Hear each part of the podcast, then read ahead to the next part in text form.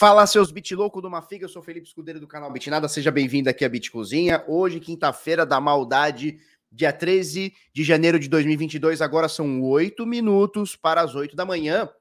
E aí, tudo bem, belezinha? Show de bola? Como é que vocês estão? Primeiramente, um brinde a todos e todas aí com esse café maravilhoso, com gosto de bituca de cigarro, você sabe. Para alegrar a sua manhã de quinta-feira, tá? Se você está assistindo mais tarde, pode ser um café, pode ser uma Coca-Cola, pode ser uma cerveja, pode ser água, pode ser o que for. O importante é você brindar comigo, tá certo? Hoje a gente vai falar sobre muitos assuntos, uns excelentes, outros péssimos, tá? Veja bem, primeira coisa, o Itaú percebeu esse mercado de 10 trilhões de dólares e está embarcando. Os bancos que foram contra o Bitcoin até anteontem, literalmente até anteontem, agora eles olham para esse mercado e falam: cara, eu não sei o que, que, vai acontecer, mas eu tenho que estar aqui, porque se eu não estiver aqui, eu serei engolido. Né? Então a gente vê bancos no mundo inteiro com essa movimentação e o principal banco do Brasil, que é o Itaú, né, o maior banco do Brasil, entra de cabeça e compra um pedaço da LIC, né, que é uma tokenizadora. A gente vai falar muito sobre isso. Para me ajudar a entender essa parada toda, eu vou trazer o cara aqui, o Daniel Cocchieri, que é o CEO da LIC, tá? Então, mais ou menos 8 e meia, um pouquinho mais, um pouquinho menos, ele vai entrar aqui ao vivo com a gente. Vamos fazer perguntas para eles. Quero que você me ajude fazendo uma pergunta também, tá joia? É, só que nós temos. Então, esse, esse é, um, é isso é excelente, né? Isso é excelente. É um banco olhando para cá e fala: cara, é inevitável esse mercado. É inevitável, temos que estar aqui. Ponto final. Só que tem a notícia ruim. A notícia ruim é o seguinte: a Bolívia acabou de proibir, é, assim como a China fez no meio do ano passado, né? Do, do início para o meio do ano passado, a Bolívia, nossos vizinhos aqui, proíbe é, criptoativos, tá? A gente vai trocar uma ideia sobre isso, vamos falar um pouquinho sobre isso. Vamos falar sobre outros assuntos também. Tem um banco na Suíça que está captando 119 milhões de dólares para captar novos clientes, ou seja, mais bitcoiners vão entrar na parada e nós temos o Jack Dorsey, né, o ACO do Twitter, que está fazendo um fundo uh, sem fins lucrativos para ajudar desenvolvedores do Bitcoin, ou seja, os devs do Bitcoin, a se livrarem de processos judiciais que estão acontecendo e vão acontecer. Tá joia? E, e óbvio, a gente não pode falar disso aqui. Olha que coisa maravilhosa. Ai, que delícia! 43.851. Agora há pouquinho estava 44 mil dólares uma bitica mercado todo no verdinho, o mercado ganhou cerca de 100 bilhões de dólares de ontem para hoje, coisa de 5%. Bitica 43 mil, quase 44, 43,851. Ethereum 3.363, Solana subindo, BNB, DOT, Luna, ADA, Doge, XRP, Litecoin, tudo subindo, a VAX, VET, tá tudo subindo, tá? Tá praticamente tudo subindo, tá joia? É, vamos abrir aqui o CoinGecko, Vamos abrir aqui o CoinGecko. E a gente tem aqui das mais de 12.437 criptomoedas, a gente tem o um mercado valendo 2, milho... 2 trilhões 200 bilhões, tá? Uma alta de quase 4% no dia de hoje. Dominância do Bitcoin cai 0,1% aqui, 37,6% nesse momento. Dominância do Ether, 18,2%, tá? Então, Bitica vem subindo bem, Ether vem subindo mais ainda. Então, Bitica hoje sobe 2,5% praticamente. O Ether sobe um pouquinho acima, são 3 0,5%. Nesse momento, 3.374. Binance Coin subindo 4,6%. Solana subindo 8%. Cardano subindo 5,6%, 1 dólar e 30, olha que legal. XRP 79 cents, 3,7% de alta. A Terra subindo 6,4%, Polkadot subindo 4%, fechando o top 10. E aí a gente tem a briga aqui, né, pelo top 10, que é a Terra, Polkadot, Avalanche na 11ª posição 1,3% de alta, Dogecão subindo 13 pursa, Shiba Rola subindo quase 12 aqui, Polygon subindo 3,5, 2 dólares e 41. Chainlink na 16ª posição subindo 0,6, Crypto.com Coin subindo 2,8 e a Cosmos e a Nier fechando aqui o top 20, né, com 2,5% a Cosmos, a Nier 0,5% de alta aqui no dia de hoje. Basicamente tudo subindo, não tem quase nada caindo, né? Deixa eu ver aqui o que está caindo. A ICP está caindo, né? É, é 31 por valor de mercado. Fazendo hora extra, aqui também nem no top 100, né? Praticamente tudo subindo, são pouquíssimos. A IO tá caindo ponto 1 também, né? pouquíssimas coisas caindo e caindo pouco, né? O Waves também caindo meio por cento, poucas coisas caindo aqui e as que estão caindo, caindo pouco aqui. Tá joia? Esse é o panorama do mercado cripto no dia de hoje. E acabou de travar o meu computer. Então você vai me dar um segundo que eu vou reiniciar e já volto. Tá joia? Um segundinho.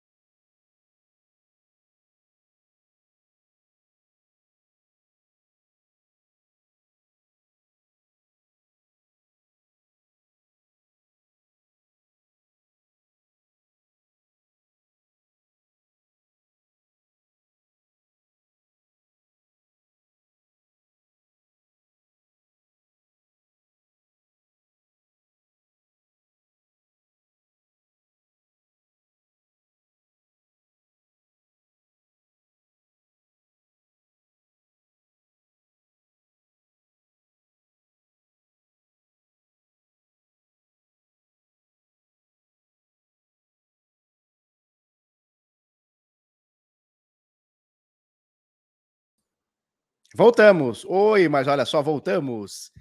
Deixa eu compartilhar minha tela novamente aqui. Eu já nem sei onde a gente estava, mas deixa eu compartilhar a minha tela aqui. Me dá um segundo.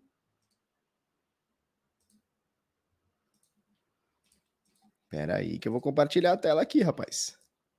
Beleza, show de bola. Tá? O Itaú me deu um, me, me, me derrubou meu, meu computador aqui. O Itaú derrubou, né? Vocês estão sabendo, né? O jardineiro é Jesus e as árvores somos nós. Muito bom, tá? Vamos lá. É... Show de bola. Vamos lá.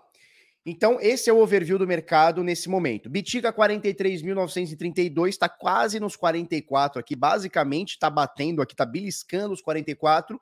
Resistência que falamos esses últimos dias, inclusive ontem, tá? A gente vai abrir no gráfico para ver direitinho. Com isso, a doleta, caríssima, R$ 5,53, desvalorizados centavos brasileiros, tá? Esse é o valor uh, do, do, do, dólar nesse momento, tá? Com isso, o último preço aqui na Bitpreço, agora tá voltando todos uh, os sites aqui, tá tudo abrindo aqui. Uh, o último preço do Bitcoin no Brasil, tá? Na Bitpreço, nesse momento, é de 244.625 reais. Tá? Esse é o último preço aqui na Bitpreço. Lembrando que a Bitpreço é um marketplace e você encontra uh, os melhores preços para você comprar e os melhores preços para você vender Bitcoin e Ethereum aqui no criptomercado brasileiro, tá joia? Se você quiser fazer o cadastro, o link tá aí na descrição. Vai com tudo, vai com fé. Preço do Ether nesse momento, R$ 18.757 um Ether. Lembrando que, cara, há dois meses atrás o preço era de 28 mil, 27 mil, 26 mil, por volta disso, né? Beleza. Bom, preciso dar um atualizar aqui no Watch the Bunny, porque eu achei o meu isqueiro, Felipe Escudeiro. Olha só, Watch the Bunny, Bunny the Donuts, queimando a rosca. Deixa eu botar aqui. Ah, agora melhorou, cara. Agora melhorou, tá? Então, queimando a rosca na rede Ethereum aqui, nós temos agora, nesse momento, olha só, o Caio Rodrigues está dormindo e assistindo. Show de bola. Nesse momento, nós temos aqui cerca de 1 milhão 480 mil éteres queimados, né? Tá quase, amanhã deve bater 1 milhão e meio de éteres queimados, né? Para todo sempre com a cotação atual. São quase 5 bilhões de dólares queimados, né? Ou seja, que foram transferidos para carteira zero e inutilizados. Uh, a gente está passando. Bom, no, nas últimas 24 horas são quase 17 mil éteres queimados, tá? e a gente está passando aqui pelo quinto dia consecutivo de deflação total aqui na rede Ethereum, né? De Ethers, né? Então, olha só, dia 9 de janeiro foi negativo, você vê aqui embaixo, né? Você está vendo aqui nesse, nesse quadro do, do meio aqui, tá? Dia 9 de janeiro a gente teve 460 Ethers negativos, né? Ou seja, deflação. No dia 10 de janeiro foi o recorde da rede desde o dia 5 de agosto de 2021. São quase 6 mil Ethers queimados, tá? De deflação. No dia 11 de janeiro, running Bitcoin, a gente tem menos 3.300. Ontem, dia 12, menos 3.300 também. E hoje, o dia ainda não acabou, o dia está começando. Já são 506 Ethers de deflação no dia de hoje. Ou seja, foram gerados novos Ethers, mas mesmo assim foram queimados mais Ethers do que foram gerados, tá? Por isso a gente tem aqui nesse momento 1 milhão 480 mil Ethers queimados aqui para todo o sempre, tá? Turma, ó, mete aquele fogaréu no chat para nós. Watch the bunny aqui, ó. Vamos dar aquela queimada aqui, ó. Vamos queimar essa rosca aqui e vamos, vamos meter o fogaréu no chat aqui pra gente fazer um barulho aí, falou? Mete o fogo no chat aí, sem dó nem piedade. Pá, pá, pá, pá, pá, pá, pá. Mete o fogo, tá bom? Bitcão, vou comprar a Shiba com a grana. Que isso? Que isso? Para com esse negócio de Shiba, rapaz. Olha só. Acabou de sair um bloco, 3.190 transações, tá? Um bloco de 1 megabyte e meio. E com isso, praticamente zerou a mempool aqui. Para você inserir. Uh, ó, são 47 transações nesse momento, tá? Temos 47 transações, tá? E acabou de sair mais um bloco aqui. Temos 58 transações. Esse bloco aqui saiu com 1.600 transações, tá? Temos 75 transações a confirmar, ou seja, nada para você inserir, para você inserir é, Bitcoin é, no próximo bloco, tá? Para você inserir uma transação no próximo bloco, ou seja, transferir criptomoedas, você paga nesse exato momento, nesse exato momento da rede, um satoshi por virtual byte, uma bagatela, coisa de 0.06, tá? Centavo de dólar. Então você vai pagar aí agora 6 centes de dólar para enfiar uma transação no próximo bloco e chegar daqui 10 minutos no destino e ser confirmada entre 10 e 20, 30 minutos aí, dependendo da corretora ou, do método que você usa. Tá joia? Tá bem tranquilo aí. É, o que, que, eu tinha para falar? Peraí que agora eu tenho que abrir todas as minhas abas aqui, né? Que deu, deu meio que um, um, um, trezeguei aqui, tá? Vamos lá. É, deixa eu abrir o meu Vector, porque eu tive que reiniciar meu computador, porque fica pipocando a minha tela aqui, eu não sei o que acontece. Tá? Show de bola. Eu vou colocar aqui. Temos o Bitcoin batendo exatamente na resistência de 50% de FIBO. De 61,8 de FIBO, hein? Excelente, excelente. Tá? Deixa eu abrir a tela aqui para vocês. Eu vou abrir a tela aqui. Legal. É, antes, ah, antes, deixa eu só falar uma coisinha aqui que eu esqueci de falar, que é o seguinte. É, você vê aqui, ó. Vou meio que sublinhar aqui, ó. Estimativa para o aumento da dificuldade é de 2,7% positivo, tá? Então a gente deve ter a 14, o 14 aumento aí, praticamente todos desses, desses 14 aí serão positivos, né? Então a dificuldade da rede está aumentando, é, deve aumentar 2,5%, aí 2,6% na próxima semana, faltando 1.256 blocos aí. Tá joia? Beleza, vamos abrir o Vector aqui. Show de bola, a gente vai analisar a Bitica, nós vamos analisar a Eterna, nós vamos analisar a porra toda, tá bom? É... Vamos lá. Show. Vamos lá, primeira coisa, vamos olhar o hash rate da rede, né? Nós temos aqui na região do topo. Ontem chegou a bater 192 milhões de terahashes. Hoje caiu um pouquinho, 168, é normal, né? A gente tem essas osciladas, né? Então ele vai para cima, para baixo, natural. Estamos aqui na região do topo, lembrando que batemos o topo histórico agora dia 1 de janeiro, tá? Então força computacional do Bitiga, como a gente tinha alertado, batendo o topo histórico nesse iníciozinho de ano, tá? Se a gente passar para o Ether, vamos dar uma olhadinha no Ether. O que aconteceu com a rede Ether? também está na região de topo histórico da força computacional, né? Só que não para de crescer. É mercadinho que não para de crescer. Itaú, Itaú, Itaú, Itaú, tá? Vamos voltar aqui para o Bitic, eu quero saldos acima de mil bitcoins, tá? Carteiras acima de mil bitcoins, elas estão pouquinho, mas estão aumentando, tá? Ah, não, peraí, endereços, tá? Vamos lá. Nesse momento, 2.151 carteiras acima de mil bitcoins, ou seja, os graúdos, os baleias, né? Então tem um, um aumentinho aqui, não é nada que a gente deve falar, nossa senhora, os caras estão se acumulando demais. Não. Mas é melhor do que estar caindo, né? Então tá crescendo um pouquinho essas carteiras. E os saldos nessas carteiras vem crescendo nos últimos dias também, olha só. Tem um acréscimo aqui, a gente pegar aqui desse pico aqui do dia 16 do 12 até hoje, praticamente um mês, cresceu em, em 0,74%, né? Então, quase 1% aqui do saldo dessas carteiras acima de mil bitcoins. A gente está falando aqui de 7 milhões 930 mil. Ou seja, então vamos lá, só para você entender aqui. Peraí que eu, fiz um, isso, agora sim. Só para você entender aqui.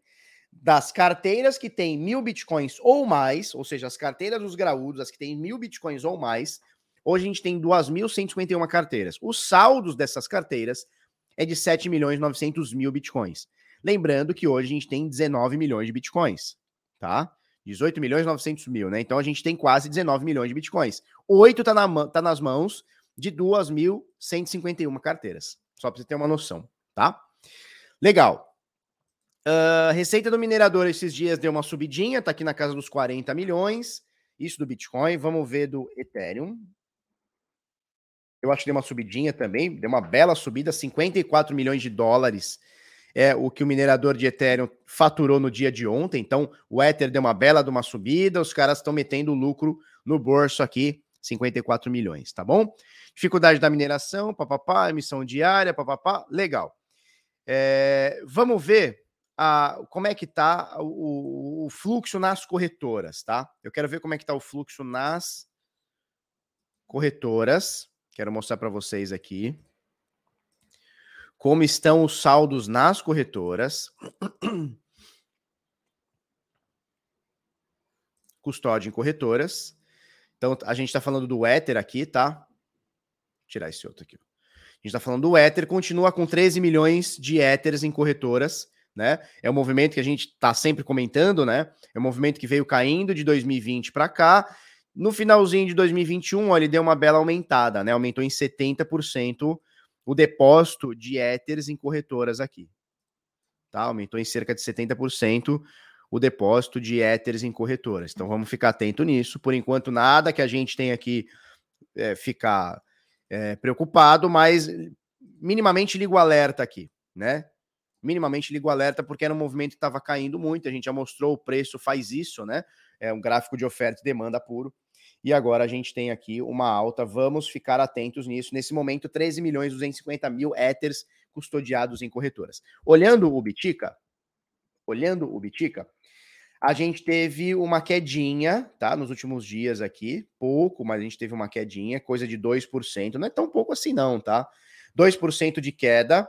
Me ajudem a fazer a conta aí, tá? A gente tinha 1 milhão 571 mil biticas, agora a gente está com 1 milhão 542. Então saíram 31, 31 mil biticas, é isso? 31 mil biticas saíram de corretoras, é isso? Tá certo a minha conta? 1 milhão 571 menos. Cadê?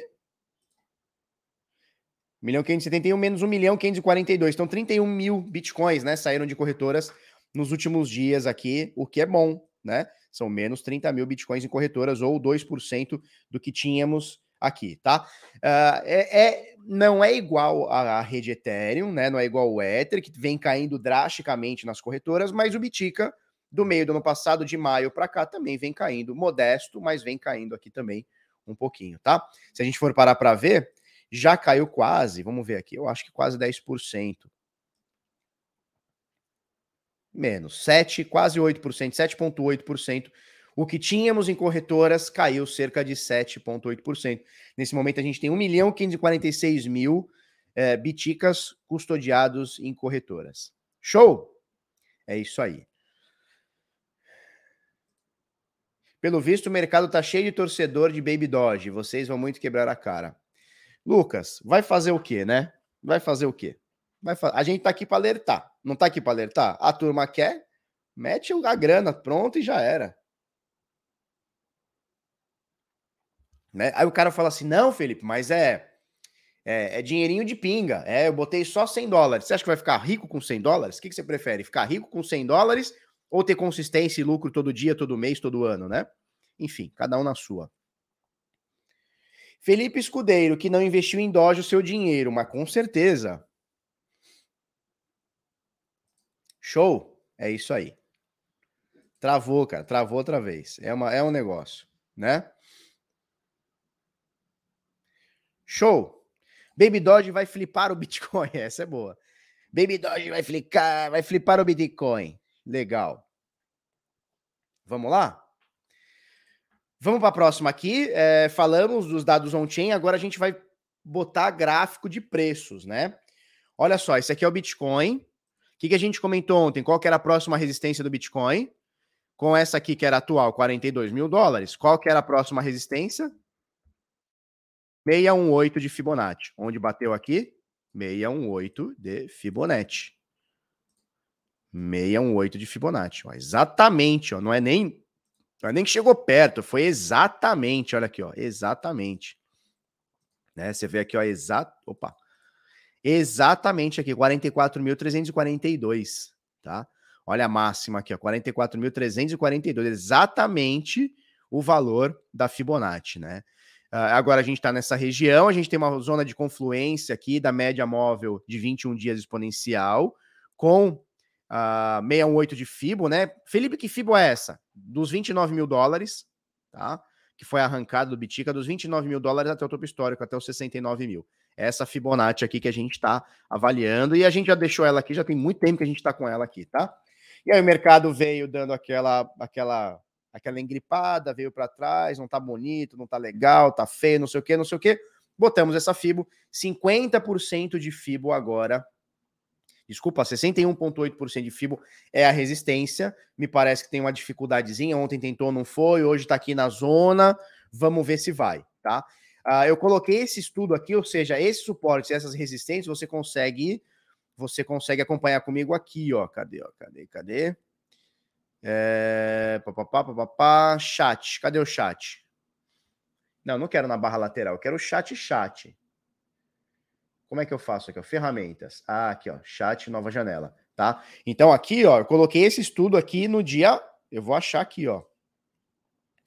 Eu coloquei aqui no dia 5, tá? Então, tudo isso aqui que a gente tá falando hoje no dia 13, a gente desenhou no dia 5. Então, você vê que, cara, análise gráfica é você entender o movimento e esperar acontecer ou não acontecer também, tá? Então aqui, ó, Bitcoin USD na Coinbase, suporte recentes dia 5 do 1. Quem entrar aqui no chat, arroba bitnada no, no Vector Pro, tá? No Vector, você tem acesso a esse estudo aqui, tá? Não muda nada o estudo que a gente tem hoje, não muda nada, tá? Suportes e resistências continuam os mesmos, média de 21 nesse momento exponencial, ela tá aqui, nos 45,200, o preço tá aqui nos 43,600. Vamos ver se esse bichão vai querer romper os 44, tá? Se ele romper os 44, a gente tem a possibilidade de testar 47, tá? Dá para ver que é essa, esse suportezinho aqui, né? Que agora é uma resistência, né? Uma resistênciazinha. E a gente pode até tentar buscar aqui essa, essa média aqui. Peraí, peraí. E a gente pode tentar até buscar os 50% de correção de FIBO que está aqui em 50 mil dólares, tá? Mas um dia de cada vez, vamos esperar. É cedo para falar que o Bitcoin voltou a subir, tá? É cedo. O que, que ele fez aqui? Ele está fazendo uma queda desde os 69 mil dólares. É uma queda que já atingiu 40%, 42%. Nesse momento, ele deu uma alta de 11%. Ou seja, porra, caiu 40%. subiu 11, tá muito longe ainda para a gente falar, caramba, deu, reverteu novamente. Não, espera. Vamos esperar, tá? Vamos esperar, vamos esperar ver o que acontece aqui. Mas o cenário, pelo menos no curtíssimo prazo, passa a ficar menos pessimista do que estava, né? O mercado estava bem, bem, bem pessimista nos últimos dias, com o Bitcoin caindo sem parar aqui. Né? A gente pegou um, não vou dizer um recorde, mas foram poucas vezes na história do Bitcoin que a gente caiu é, cinco vezes seguidas, né? Cinco dias seguidos, ó. Um, dois, três, quatro, cinco, seis dias, desculpa, seguidos, né? A gente teve um, dois, três, quatro, cinco, seis dias seguidos de queda do dia. Sei lá que dia que é isso aqui. Tá? A gente pegou aqui seis dias seguidos de queda. Não é comum, mostrei para vocês nos últimos dias, não é comum a gente pegar seis dias de queda seguidos. A gente pegou, o mercado fica bem pessimista, né? 42% de queda, todo mundo falando, ah, o mercado virou, o mercado já era, acabou, não sei o quê, quando que é o próximo bull, bull market tal, não sei o quê.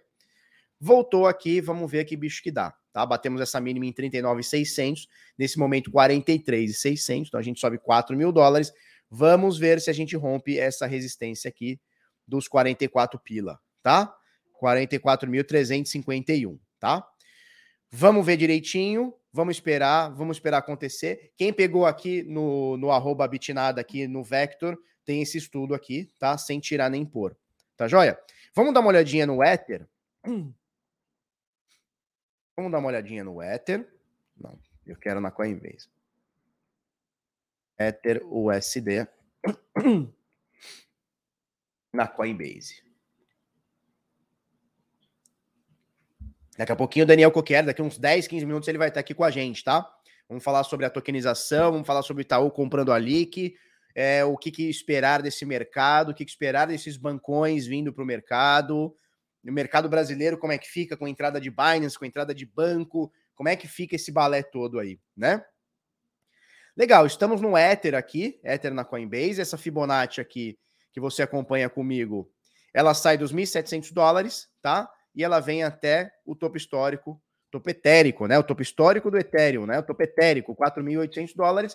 A gente colocou essa Fibonacci, estava segurando no 0382, 38,2% de correção. Estava segurando, estava bonito, estava gostoso, estava emocionante. Até que o Bitica deu aquela engripada. O que, que aconteceu com o Ether? Perdeu não só o 0382, como perdeu 50%. Onde ele segurou? 61,8. Tarda, mas não falha a nossa Fibonacci, né? Tarda, mas não falha. Deu uma bela subida, resistência ontem 50% de correção, tá? Em 3.300, ultrapassamos, olha só. Então, peraí. Então rolou. Rolou o pimbar em 0618, lembra que a gente falou, pá, interessante.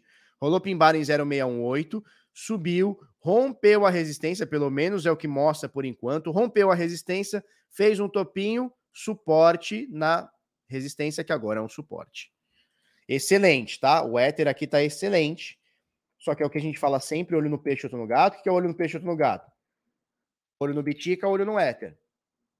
Tá? Esse pimbar aqui no éter é bem interessante. Pimbar interessante, rompeu o suporte, que agora é uma resistência, rompeu, virou suporte de novo tá? Média de 21, confluindo aqui com 38,2% de correção. A gente está falando entre 3.500 e 3.600, tá? Vamos ficar atento no Ether nesse momento. Vamos ficar atento. Mas é aquela coisa, olho no peixe, outro no gato. Tá? Bitica caiu lá, vai sofrer aqui. Bitica deu uma segurada lá, aqui vai segurar também. Bitica deu uma escorregada para cima, foi que foi, aqui vai, vai que vai também. Tá? Porque o Ether tá sedento por uma subida. Tá sedento. O cara não se conforma de tá ter batido aqui 2,900, tá? Então o gráfico tá interessante, rompendo aqui, segura 618, interessante, rompendo 50%, interessante. Vamos ver como é que fica esse dia de hoje. Se a gente conseguir terminar ele acima, é um, é uma é um viés de alta aqui de curtíssimo prazo para o Ether, tá? Que estava segurando bem nos 382, estava segurando bem, bem, bem, estava um mês segurando aqui em 4 mil dólares quando o Bitica deu aquela azedada, veio junto o Ether, não tem jeito, né? O mercado vai seguir o Bitcoin, na maioria das vezes não vai ser diferente em 2022, tá? Não tem nada que mostre que a correlação vai terminar, tá bom?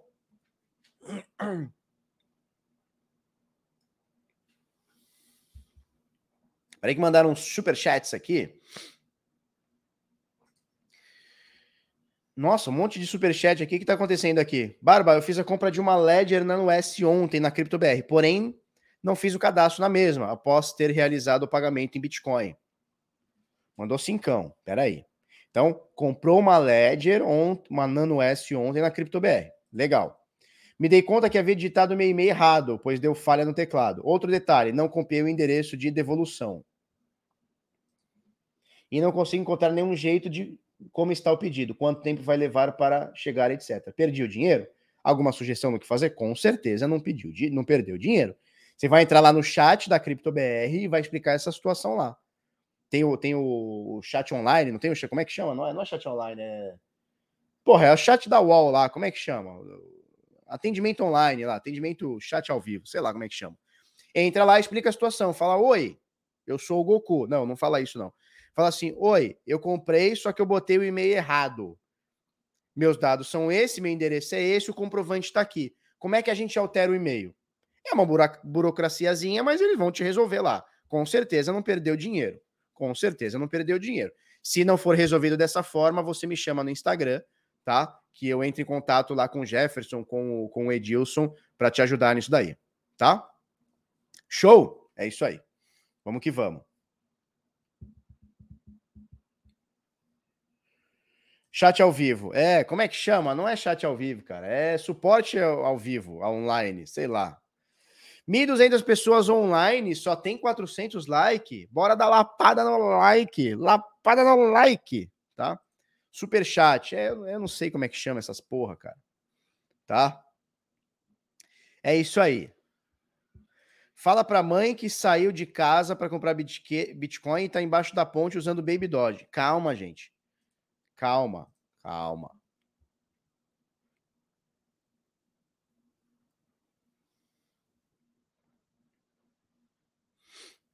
Show. É um chat mesmo, né? É, Tanga Frouxa, você fala que é só Bitcoin e Ether que vale algo e fala em investir em, em DeFi. Sim, para aumentar meu número de bitcoins, para aumentar minha renda passiva.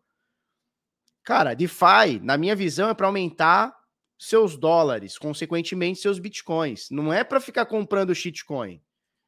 Quem tá comprando shitcoin em DeFi, cara, é a mesma coisa que ficar comprando Baby Doge da vida e tal, né?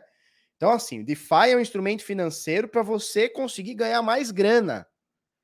Renda passiva com stablecoin. Não tem essa de, ai, ah, não, vou, vou, pegar um APY aqui de 500%. Isso aí não existe, cara. Isso aí passa longe da minha, da minha, do meu nariz. Passa longe do meu nariz. O negócio é aumentar o seu lucro com renda passiva em dólar. Quando eu digo dólar, eu digo stablecoin. E, consequentemente, aumentando o seu, sua grana, você vai aportar em Bitcoin. Ou Ethereum também. Ou Cardano, ou a shitcoin que você quiser. Né? Tanga frouxa. Tanga frouxa é mancada, né? É isso aí. Tanga frouxa. Tanga frouxa foi foda, né? É isso aí. DeFi é os fundos imobiliários da bolsa, renda passiva. Só que tem uma diferença, Guilherme Conte, do, do dos fundos imobiliários, tá? Para pro, pro DeFi. São duas diferenças. A primeira é que o imposto está livre. Que isso, Felipe? Não fale uma besteira dessa. A segunda coisa é que quando você faz direitinho, principalmente com, com stablecoin, cara, veja, faz direitinho. Então procura um DEP legal, numa rede legal, nada daqueles negócio de pagar um milhão por cento, tá? Quando você faz a coisa direitinha, como tem que ser feita, é lucro na alta e na baixa. Fundos imobiliários, quando tá embaixo, você tá perdendo dinheiro, né? Show? É isso. Show? Caio Oliveira, Barba, os sinais estavam ótimos ontem. Manda um abraço pro chinês que fica no seu Telegram. Ô chinês que fica no Telegram, muito obrigado pelos sinais enviados, chinês do Telegram. Show? Vamos lá. Esse aqui, chega de churumelas, 1.300 pessoas online. Daqui a pouquinho o Daniel Coquieri vai estar aqui conosco, tá? Vamos pegar mais uma moeda para a gente analisar aqui?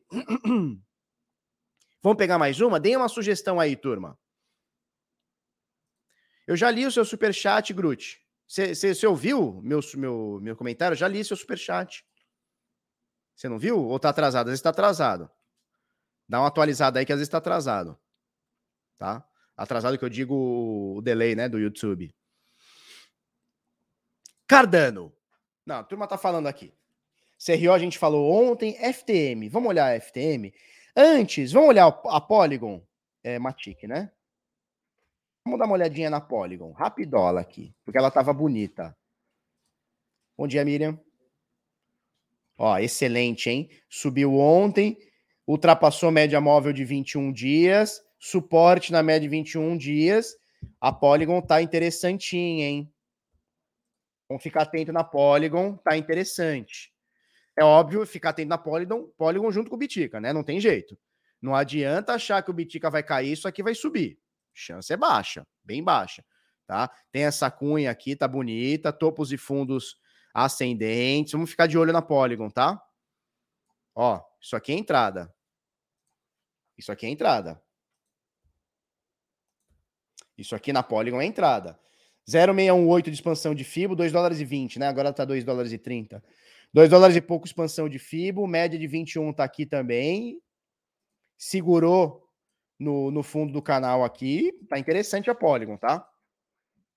Tá interessante a Polygon. Vou fazer o seguinte, eu vou pegar esse estudo e vou jogar lá no Vou jogar lá no Bitnada, tá? Vou jogar lá no Bitnada. Lembrando que você tem que botar. Então vamos lá. Vamos aqui, ferramentas, chat nova janela. Aqui no Bitnada. Então vou botar aqui, ó. Polygon. Ah, não, peraí. É Matic, né? Matic no par. O SDT na Binance. Tem que ser na Binance para você pegar esse estudo. Tá? é dia 13. 13 do 1 de janeiro. Tá? Matic USDT na Binance, dia 13 do 1. O estudo tá aqui no arroba bitnada, tá? Arroba bitnada aqui no Vector. Tá joia? Só dá dois cliques aqui. Tem que estar tá com o gráfico aberto da Matic USDT na Binance. Não adianta estar tá em outra corretora que não vai, não vai dar o estudo, tá? Show de bola. Tá interessante. Ó aqui o Pimbar aqui, ó. O Pimbar aqui na, na média de 21. Pimbar em 50% de correção, de expansão, desculpa. Deu esse maruboso aqui muito bonito. Média de 21, pode estar tá dando entrada hoje, hein? Segurou média de 21 da entrada. Qual que é o, qual que é o alvo? Topo do canal. 3 dólares e qualquer coisa. Que inclusive é topo histórico, né? Então, alvo topo histórico, 3 dólares e qualquer coisa. Tá? Ah, entendi. Entendi. Depois tu escuta lá. Depois tu escuta lá. Tá mocosado no trampo, né? Tá mocosado aqui no trampo aqui, né? Só, só aqui, ó. Tá mocosado. Mas fica tranquilo, fica tranquilo que você não perdeu dinheiro não, tá? Show? Show. Então, qual que a gente ia ver mesmo que eu falei que a gente ia ver? Fantinha. Vamos ver a Fantinha. Phantom, FTM. Vamos lá. FTM. FTM na Binance o SDT. Legal. Opa. Legal. Tá querendo pegar a resistência que a gente falou nos últimos dias, ó. Tá? Tá querendo pegar a resistência. A gente tá falando de 3 dólares, desculpa, 3 dólares e 18. É, então já bateu nossa resistência aqui, tá? Então quem tava com alvo aqui em 3 dólares e 18 já basicamente bateu tá? Falta muito pouquinho para não bater, tá? Próximos alvos, topo histórico 3,42, que é esse aqui, ó.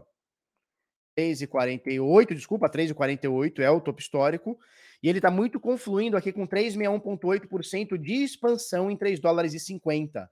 Então é uma zona 3,48, 3,50, 3,57 é uma zona aqui, tá? Então, alvo, se o mercado continuar subindo, 361,8 de FIBO, tá aqui nesse balãozinho aqui, e 461,8 de FIBO aqui nesse balãozinho. Estou falando de 3 dólares e 57, 4 dólares e 51. Segue a análise aqui na, na Phantom FTM, tá?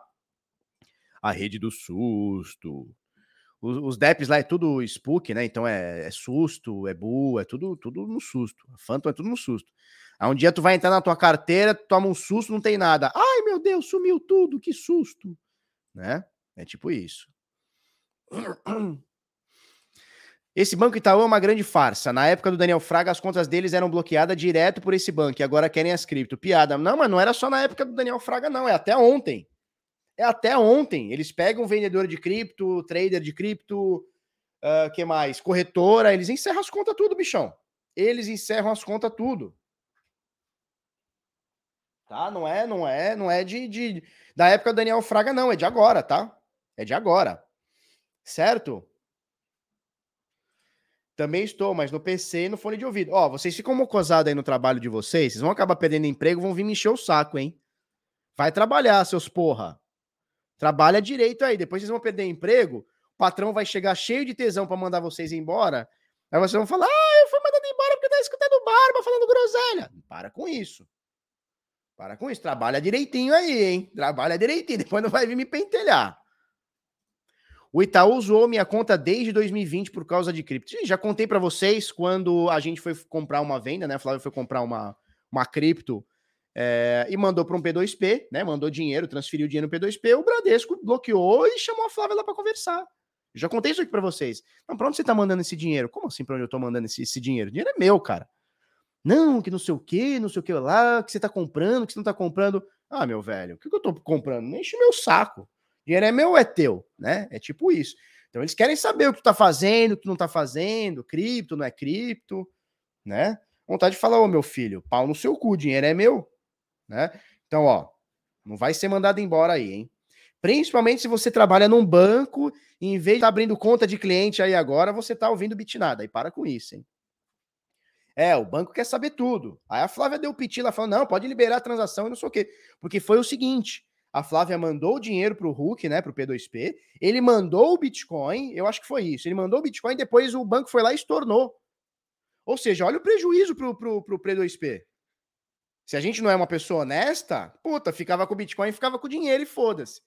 Mas olha o prejuízo do P2P. Ele recebeu na conta dele o dinheiro, mandou o Bitcoin, eu acho que foi isso. Mandou o Bitcoin e aí foram lá e estornaram no dia seguinte. E aí ligaram, ó, oh, não, vem aqui, vem conversar. Oi? Verdade. Não só isso, mas bloquearam todos os cartões dela. Tipo, travaram a conta dela. Devolveram o dinheiro para a conta, que já tinha saído para o P2P, e travaram os cartões todos. Foda, né?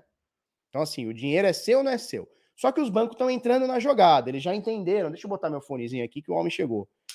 Os bancos já entenderam que ou eles vão estar tá nesse mercado, ou eles vão perder dinheiro. É invariável, não tem como. E a gente vem comentando isso aqui no Bitnada, cara, desde 2018. Eles vão lutar contra, vão lutar contra, vão lutar contra, vão lutar contra, mas vai chegar uma hora que eles vão falar, cara, não tem mais o que a gente fazer. A gente vai entrar nessa parada. Porque ou a gente vai entrar nessa parada ou a gente vai ficar de fora. Basicamente é isso. Ou a gente vai entrar nessa parada, ou a gente vai ficar de fora, né? É... o Banco Inter encerrou minha conta. Por quê, Charles? Por, por conta de cripto, né? Mandou para alguma corretora, mandou para algum P2P, alguma coisa assim, né? Acredito. Tiago Augusto, não esquece meu super chat. Cadê o seu super chat? Tiago Augusto mandou cinco reais. Oi, obrigado, Tiago. Bom dia. Poderia dar uma olhada na Rose? Que isso, jovem? Na Rose? Uma dúvida: no treinamento ensina análise gráfica para quem sabe zero a gente não foca em análise gráfica, tá? Se você quiser análise gráfica, eu tenho Decifrando Trade. O curso de DeFi é sobre DeFi. Eu vou até dar uma aula bônus sobre fatores de confluência e análise gráfica, mas não é o foco do treinamento do DeFi do zero à renda passiva. DeFi do zero à renda passiva é sobre DeFi, é sobre fazer renda passiva, pegar o seu dinheiro e aumentar ele através da renda passiva, viver de renda, tá? Com muito pé no chão. Porque tem muita gente oferecendo aí renda passiva de 10% por mês. Não existe, tá? Pelo menos não de forma segura. Tem como você fazer isso no DeFi? Tem, mas de forma segura, complicado, tá? É, então, assim, é, análise gráfica, a gente tem um Decifrando Trade, que é um produto diferente do DeFi a renda passiva, que é um produto diferente dos sinais, que é um produto diferente do carteira blindada, que é um produto diferente do. Eu acho que é isso, tá? É o seguinte, o Daniel Coquieri chegou aqui com a gente. Deixa eu tirar esse, deixa eu tirar esse, esse gráfico aqui. A gente pode voltar para gráfico depois, se vocês quiserem. Eu vou trazer o cara aqui. Quero que vocês façam perguntas, porque chegou o moço aqui. Fala, Dani. Tudo bem? Fala, Felipe. Bom dia. Fala, galera. Bom dia. Tá frio aí, não? Cara, mais ou menos. Tá de noite, né? Não sei se tá dando para ver aqui na, Tá de noite. Tá do lado de cá, né? Tá de noite, pô. São seis e meia da manhã aqui. Eu vi, eu vi um cara falando que eu demoro para acordar, pô, mas tá cedo demais aqui. Tá cedo, né? Aqui já foi são de... quase nove horas, oito e meia agora aqui no Brasil. E foi difícil dormir ontem, né? Então. Imagino. Imagino, porque eu vi a tua fuça até na Forbes. eu vi a tua fuça lá na Forbes. Quando eu vi, foi porra, não acreditei. Bom, vamos lá, turma. Deixa eu apresentar. Esse aqui é o Daniel Coquieri, ele é CEO da Leak que é uma tokenizadora de ativos, tá? A gente vai uh, entender o que é essa parada de tokenização de ativos e principalmente eu quero falar sobre o deal que aconteceu ontem, né? Obviamente ele já estava sendo costurado, obviamente antes, mas ontem foi batido o martelo e o Itaú, que é o maior banco do Brasil, um dos maiores bancos do mundo, ele compra um pedaço da LIC, ou seja, ele vira sócio da LIC, e eu quero entender, é, primeiramente, quais que são os planos da LIC com um banco desse tamanho, que é o maior banco do Brasil, indiscutivelmente, é, e quais, e, e, se você entende isso, quais são os planos do Itaú com a LIC ou no mercado cripto? Bom dia, Daniel. Legal, Felipe, bom dia. Bom dia. Cara, é, vamos lá, acho que primeiro é, é ontem foi um dia bem, bem importante para a indústria, é, e aí vamos tentar tirar a LIC aqui, tá? É, poderia ter sido com alguma outra empresa do mercado, é, mas acho que a, a, a, movimentação que vem acontecendo desde o ano passado e, e esse ano, né, Felipe, da, do mercado institucional no mundo inteiro, olhando para aquilo que a gente já vem trabalhando há, há alguns anos, vem falando aqui, é, é, e a galera vem acompanhando, é, cara, é, é muito relevante no final do dia, né? É que realmente a coisa está acontecendo. E, e, ontem foi, foi mais um passo, né? O, no final a gente já vinha negociando com é, é, é, o acordo, né? E, não, e lembrando que não foi só o banco que entrou, né? Foi o, o, o banco através do, do Kinea, que é o braço de venture capital do banco, é, a Oliveira Trust, que é uma empresa de 30 anos do mercado financeiro, é, regulada, e também a turma da Honey Island, que por trás tem a turma do eBanks e a turma do Banco Paraná. Então, assim, e Banco Topazio, enfim, foi uma, foi uma galera bem regulada que entrou no cap table, o banco liderou a rodada. É, e então, assim, cara, é, primeiro é um movimento super relevante no Brasil. Eu acho que. É, não, mercado, não tenho dúvida. Pô, o mercado dúvida. cresceu e vai continuar crescendo, cara. Vai continuar crescendo. Soluções melhores para os usuários, para os investidores. Eu acho que mais conexão entre o mercado tradicional e o mercado cripto e a tecnologia das criptomoedas e também das criptomoedas eu acho que vai começar a ter essa aproximação cada vez mais. Eu vi alguns comentando, né, sobre, poxa, e, e eu vivi isso por quatro anos na Bitcoin Trade, quanta porrada eu não tomei do mercado financeiro, não, não foi só vocês, a minha conta aqui nos Estados Unidos no Citibank, ela é fechada até hoje, cara. Não consigo não consigo ter uma conta e um cartão no Citibank, nem pelo papo indo até lá no, no banco, é, por causa do passado, né? Nosso passado aqui, nós percussores do, do mercado cripto como um todo, seja investidor, seja empreendedor, a gente sofreu muito, né? É, é, é, eles colocaram, de uma certa forma, tanto os, os, os maus empreendedores e os maus investidores no mesmo pote dos bons empreendedores e dos bons investidores num certo momento do mercado, né? Só que isso vem mudando, Felipe, e, e eu acho que ontem foi um foi mais um passo super relevante, cara. Então, assim, porra, eu estou muito feliz. É, eu tinha uma missão desde que eu montei a Bitcoin Trade e estou podendo continuar com a LIC, que é fazer essa aproximação. Eu acho que isso tem um valor muito maior do que só dinheiro. Você realmente construir algo é, é de valor ali dentro de uma indústria, e eu estou bastante feliz, cara. Então, esse é o primeiro ponto. É, e obrigado pelo convite de estar aqui podendo falar com a galera aí. Sobre, é, cara, so, sobre assim, né? O que que o, o que que o banco viu na LIC, o que que a gente está olhando, né? É, e aí eu vou tentar falar aqui como é que começou todo esse movimento, né? No final do dia, quando a gente montou a LIC, começou a falar de tokenização no Brasil, no Brasil há pouco mais de oito meses. A LIC, a LIC faz um ano, né? Agora em janeiro. Vai fazer, ela vai fazer oficialmente em CNPJ em abril, um ano. Em abril. Tá, um mas ano. antes disso, vocês já estavam ali construindo o, do, o produto, né? O terreno, é. O terreno a gente já tava, a gente começou ali de dezembro para janeiro de 2020 para 21, né? E começou a desenvolver talvez em fevereiro para março, alguma coisa, em abril a gente monta o CNPJ, né, e, e, começa a acelerar. Então a gente já vinha fazendo esse, esse, barulho, esse barulho do mercado de tokenização no Brasil, falando muito mais de tokenização, blockchain. É, bom, para quem não sabe, eu tenho um não compete com cripto que termina esse mês, dia 31 de janeiro. Então, dia 1 de fevereiro eu posso voltar a também trabalhar com criptomoedas. É, e aí eu foquei Isso vai muito... acontecer, não? Você já pode dar esse spoiler pra gente ou não, não pode? Vai, vai acontecer, cara. Vai acontecer. A criptomoeda tá no tá no tá DNA, correndo no né? sangue já. Tá no sangue, tá no então, DNA. Então deixa eu entender. Então a, a, a LIC, dá pra gente falar que ela não só será uma tokenizadora de ativos reais, como ela também será uma corretora de, de cripto. Um dos produtos da LIC também vai ser uma corretora de cripto. Ou seja, se eu quiser comprar Bitica dentro da LIC, daqui, sei lá, um mês ou dois ou três, não importa, Vou conseguir. Vai conseguir. Não só Bitica, como outras, outras moedas, negociar outras moedas também. Vai conseguir, cara, vai conseguir. É, eu acho que essa é a ideia. É, e aí eu vou falar um pouco dos produtos, sem entrar muito na, na questão é, comercial aqui, porque a ideia não é fazer nenhum merchan da Leak aqui, tá, galera? Acho que é falar só desse movimento realmente importante. Não, mas a galera quer entender. Eu acho que a galera quer entender o, o que, que a Leak está fazendo e quais são os planos da Leak. Porque se a gente for parar para ver, Dani, até, sei lá, um ano atrás, a gente não falava de tokenização. O que, que é tokenização? O que, que é tu pegar um imóvel, tokenizar? Tu pegar um faturamento de uma empresa, tokenizar? Uma empresa, né? Um equity de uma empresa, tokenizar. O que, que é isso? a gente não falava sobre, não tinha isso, a gente não tava, é, o mercado não tava desbravando isso. E hoje, cara, já mostrei até no canal, cara, você consegue comprar fatura, antecipação de recebíveis de empresas sólidas, fortes, né? Que você tem garantia de banco, você tem garantia de Visa, ou seja, risco, eu não vou dizer zero, porque não existe nada de risco zero, mas um risco baixíssimo. A chance de você não receber é, com, a, com, aquele token de recebíveis que vocês fizeram da, da Gran Cru, né? Da Gran Cru, da, da Pag Cartão com a Gran Cru e com, e com a Visa envolvida, ou seja, a, a chance do carinha investir e não receber, cara, é, é zero. É, é, é quase zero. Triple A, né? E quem compra esses ativos hoje no mercado são os próprios bancos, são os próprios FDICs, às vezes a, a própria própria adquirente que, que roda a venda no, na ponta lá do cartão de crédito da maquininha. Ela mesma compra. Ela mesma compra porque, porra, o risco é baixíssimo. Não chega para gente. É baixíssimo. Não chega para o investidor, né? Então, acho que a tokenização blockchain ele vem para democratizar de fato isso também, né?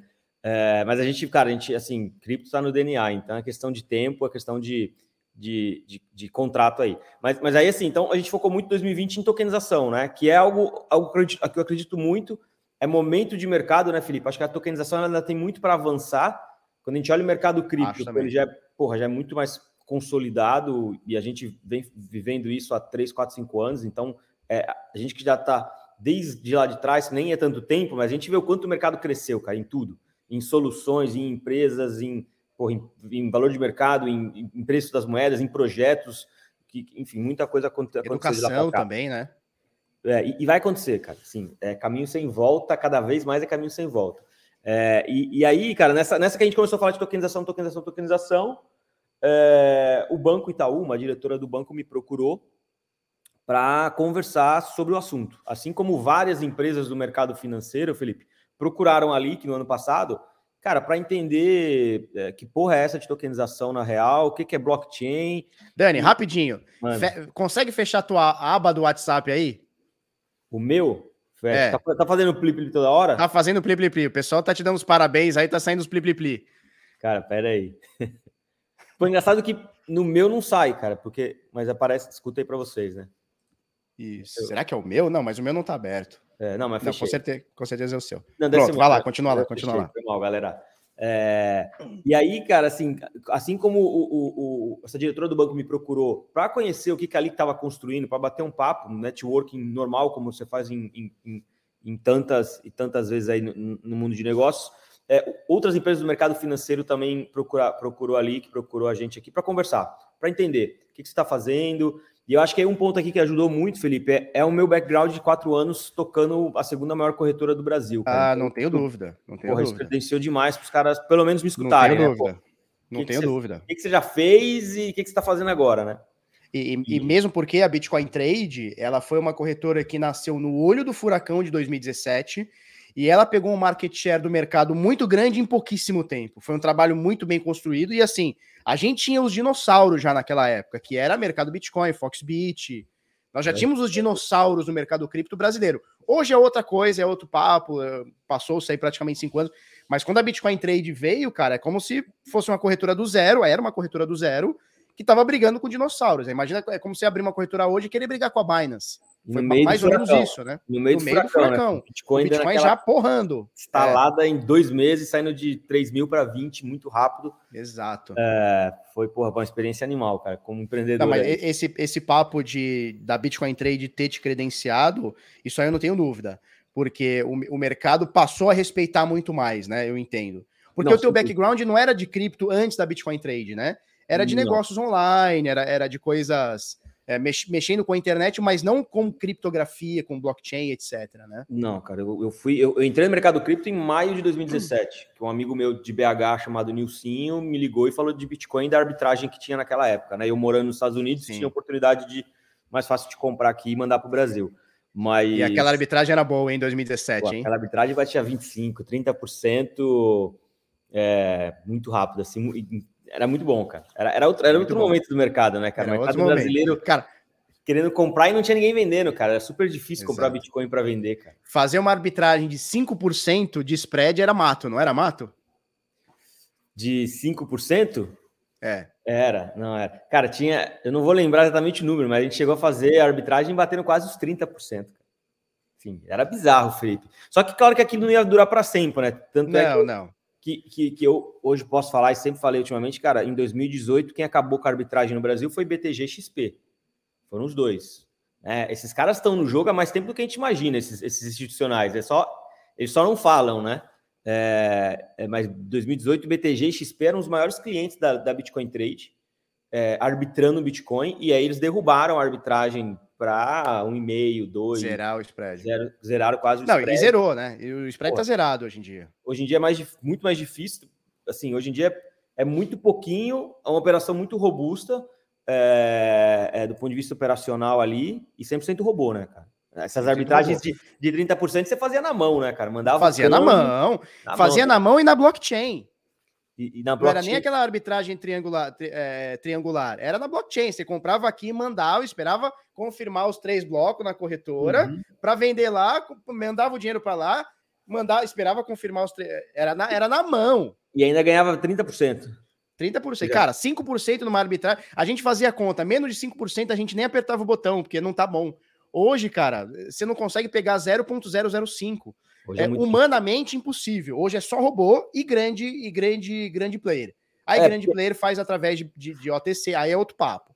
Uh, né? e, e, assim, cara, tem que lembrar que você está comprando Bitcoin fora em dólar, né? Então a gente está tá aí no Brasil, você tem, quando você manda o dólar para fora, você está exposto ao dólar. Você, você, se você ficar exposto ao dólar, você pode até ganhar 1% no Bitcoin se você tiver muita sorte, mas se o dólar andar ao contrário, você perde no, no dólar. Então você tem que fazer hedge do dólar para não. Esse cara tem que meter robô, tem que. Não é, é uma coisa simples, né? Hoje, Hoje em dia, dia, não. não. Porque não o é. spread é. tá desse tamanho, cara, qualquer peido você cagou, né? Então. É, é. Mas, mas, enfim, a gente tava comentando Acho... sobre isso. 2017 tava, era maravilhoso. 2016, 2017, o cara ficava rico fazendo arbitragem. Cara, o Citibank fechou minha conta aqui nos Estados Unidos por causa disso, por causa de arbitragem. E o Bradesco, e mais, né? E o Bradesco também é isso. Só que o Bradesco só não fechou porque eu tinha alguns produtos no banco e os caras não conseguiam fechar. Mas hoje, por exemplo, eu não consigo produto nenhum no Bradesco, cara. Não consigo. Que bom, né? É, que bom. Mas no Itaú, acredito que agora consiga, não. O Itaú, pô, o Itaú agora é parceiro, né? Itaú agora é parceiro, amigo. Né? O, não, mas o, o mas tirando a, a assim, é, é, foi, foi um momento muito bom, cara. Mas, é, mas em 2018 o BTG e XP acabaram com isso, cara. Os caras têm acesso a capital eu mais sabia barato. disso. Eu não sabia é. disso, que eles já estavam arbitrando na Bitcoin Trade e acredito que em outras corretoras também. E a galera fala, que falou aqui um pouco do Itaú do, do, passado, né? E eu lembro um caso curioso, Felipe, assim, aí são os bastidores do mercado cripto que ninguém fala, né, cara? Ninguém... Mas, cara, a XP ela arbitrava com o banco da, Eco, da Ecoval, cara. Da Ecoval. Eu falei, eu falei pro cara, por que, por que vocês não arbitram, não, não usam o Itaú, pô? O Itaú é sócio, os caras não conseguiam, nem os caras conseguiam abrir conta no Itaú, cara.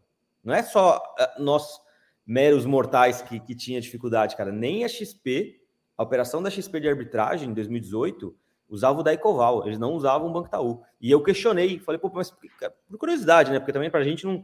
Falei, pô, claro. por que, vocês não têm o. Não usam Itaú, pô? Itaú é sócio aí, 49%. Cara, não, não, a gente não consegue abrir conta lá para mexer com isso. Então, assim, Ou seja, a cripto era vedado total no Itaú. É, em todo, todo, quase todo o mercado financeiro, né? Quase todo, todo o mercado banco, financeiro, né? era, total, era muito, total. Era muito difícil naquele momento ali. E em tese eu até entendo um pouco, é, mas, enfim, eram os desafios.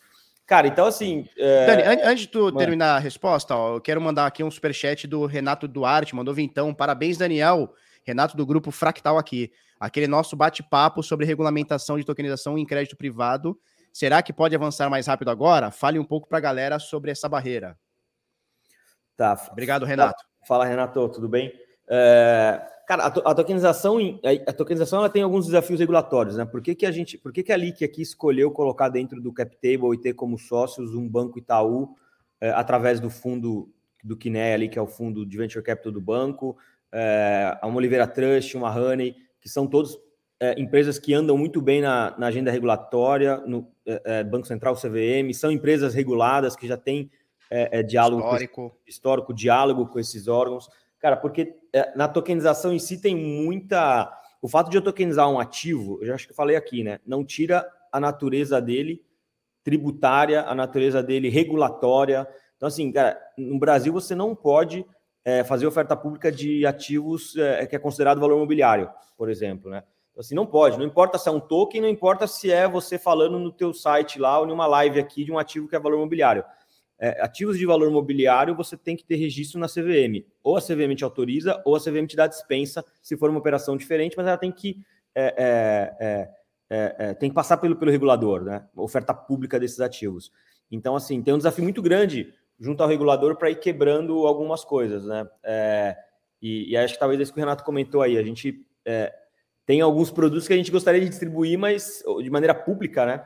Mas hoje a gente não, não tem não tem permissão é, por questões do regulador, né? Então tem que tomar muito cuidado, né? No final do dia, Felipe, porque o que tem, claro. que tem de golpe, o que já teve de golpe é, de oferta pública de investimento aí, que é tudo picareta, é, cara, e no final quem perde e, é o envolvendo cripto, envolvendo cripto ainda, né? Então você une dois mundos, né, de picaretas, né? Então, e cara, e aí quem se ferra no final do dia é o, é o, é o investidor, é a galera que está aqui tentando Sim. ficar com conteúdo. Essa galera aqui não, porque a galera que está aqui é ligeira, né? Acompanha, sabe, busca informação, mas tem muito. Ah, mas tem uns carinha comprando Baby Doge. Vou e te falar ainda, também. Né? Ah, tem, cai no tem. conto ainda, né? Que vai ficar cai, rico. Cai, Agora, deixa eu. Tem, tem, uma, tem uma galerinha aqui mandando algumas perguntas. Ó, primeiro, o Thiago Augusto mandou cincão. Obrigado, Thiago. Pergunta para o Daniel se com a entrada do Itaú abre margem para outros bancos tradicionais iniciarem no mundo cripto. Acredito que não tem volta, né, Dani? Não, cara, não. Ó, o BTG já vem falando de cripto há mais tempo. Né? A gente pode. BTG é verdade. Né? O BTG, verdade. Não, não, só cripto, como tokenização. Né? O BTG foi o primeiro tá. banco que tokenizou lá um ativo, mas por esse assunto que eu acabei de falar, né? Que não tem. Era um ativo imobiliário, não era? Ativo imobiliário que ele teve que distribuir fora, né? Porque aqui tem essa questão que eu acabei de comentar, próprio BTG, hein, da, do regulador. Ele teve que distribuir esse token fora do Brasil, porque é, precisava de autorização da CVM, cara, e o regulador ele não é tão rápido quanto é, as empresas, né? Né é, mas, cara, a BTG. A regulação já... é sempre reativa, né? A, a, a tecnologia, né? O mercado, ela o vai mercado sempre acontecer depois. É. O mercado é, tem que empurrar. O, o, regulador não inova, né, cara? O, re, o regulador ele não inova. É, quem inova são, são as empresas. Na realidade, o regulador ele bloqueia a inovação, né? Por isso que tem que estar tá tentando o tempo inteiro destravar esses caras. Se deixar, ele bloqueia até sem, assim, Vamos falar, né? A CVM está com um sandbox sobre é, é blockchain, Sim. tokenização. Vocês estão é, participando desse sandbox, não? A gente não, porque quando, quando eu montei ali que já estava fechada a inscrição, né? Tá. É, mas posso dizer que eu tenho um sandbox interno junto com esses caras todos agora no meu cap table, né? É, é um sandbox regulatório ali interno com a galera. Então, então dá para a gente falar por muitas entrelinhas que ali que vai ajudar a, a, a, destravar essa regulação no Brasil? Cara, eu acho que assim, eu vou ser um, um mais uma pecinha. Não, não vai ser a leak que vai destravar, tá, Felipe? Assim, mas é, vai ser mais um empurrãozinho. Acho que tem várias iniciativas que estão empurrando isso. Várias. A leak ah. é uma delas.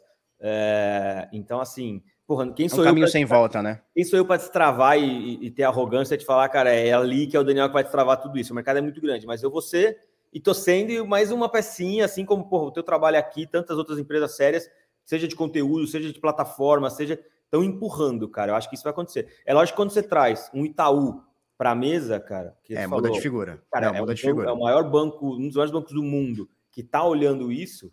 É, cara, o mercado como um todo, financeiro, começa a olhar diferente. É, o mercado como total, um todo. Total. Cara, o que, que tá. É, é, então, assim, e é um caminho sem volta, né? É um caminho sem volta. Então, é, não, não posso falar pelo banco também e não posso falar por outras empresas reguladas, mas que, no meu ponto de vista, na minha visão, o movimento está acontecendo por trás, está acontecendo. Se a gente for olhar os ETFs, cara, de Bitcoin, de cripto, eles não nasceram em 2020, se eu não me engano. Ou, ou cara, eles começaram a nascer em 2019. É que ninguém estava vendo porque o produto ele começa ali no, nos bastidores, pô, como é que a gente resolve custódia, como é que a gente resolve a questão Isso. do regulador, de repente, pum, nasce um produto de, de ETF de cripto e a porra começa a acessar um, um, um, novo mercado. Então. É, por exemplo, o ETF, a gente tem proposta de ETF de cripto na SEC desde 2017. E não anda. Né? E não, não anda. Foi, foi saiu anda. primeiro agora de futuros, agora, final do ano passado. Mas, tá mas tá quatro tá anos. É, mas demora, mas tá andando. Tá andando. Eu acho que aqui no Brasil, é, o mercado como um todo financeiro, tradicional, é, seja banco, seja gestora, seja é, é, agente fiduciário, seja securitizadora, se, cara, é, é, ou qualquer outro player ali, eles estão olhando já, não agora, já de um tempo, é, esse movimento todo que está acontecendo com a tecnologia do blockchain, com as criptomoedas. Tem um ponto que para eles atrapalha, tá, Felipe? Que é, cara, é regulamentação. Tem que ter, eles, eles são regulados, cara. Eles não podem entrar em, em, em, eles, têm eles têm algumas questões ali de lei que não é tão simples para o regulado. Então, precisa sair a regulamentação do mercado para que esse movimento aconteça mais rápido. Né? Total. O pessoal está perguntando se o Itaú vai comprar chibarrola. Você não vai permitir, né? Você não vai permitir que eles comprem isso. O Natan está perguntando o que é arbitragem da Flórida, Fort Myers. Tá Natan, tá arbitragem, pertinho daí, né? O Daniel tá, tá na... É Miami, né? Que você tá, né, Daniel? É, eu tô Miami, no sul da né? Flórida, né? Tô aqui perto de Miami. Show. É, Natan, arbitragem é quando você tem preços diferentes do mesmo ativo. Então, por exemplo, você pega o Bitcoin, numa corretora tá 37 mil é, 47 mil dólares, na outra tá 46. Então você consegue comprar e vender tá, em diferentes lugares e ganhar um spread, né? Ganhar uma diferença sobre isso. Tá joia? O Fernando Tripinha pergunta, Daniel, e se os bancos quiserem ficar com a custódia das criptos? Qual que é a tua opinião? Eu tenho minha opinião sobre isso, é... e eu queria a tua opinião sobre bancos tendo custódia de cripto. Será que é uma ideia deles? Tende a acontecer? É uma evolução que vai rolar no mercado? O que, que você entende sobre isso? Tá, vamos lá. Só um ponto importante, Felipe, sobre a regulamentação que eu falei, e o Pedro aqui, acho que foi o Pedro que comentou. É, a regulamentação realmente não é para o Bitcoin, cara. A regulamentação é para o mercado, é para, para, para as empresas, para assim, não é Bitcoin não se regula, pô. Então, assim, é só para a gente não, não entrar nessa paranoia de ah, vai, vai fechar o mercado, ah, vai proibir Bitcoin, ou que nem. Não, a regulamentação aqui é, é muito mais, é um pouco diferente a visão da, desse tipo de regulamentação que a gente espera.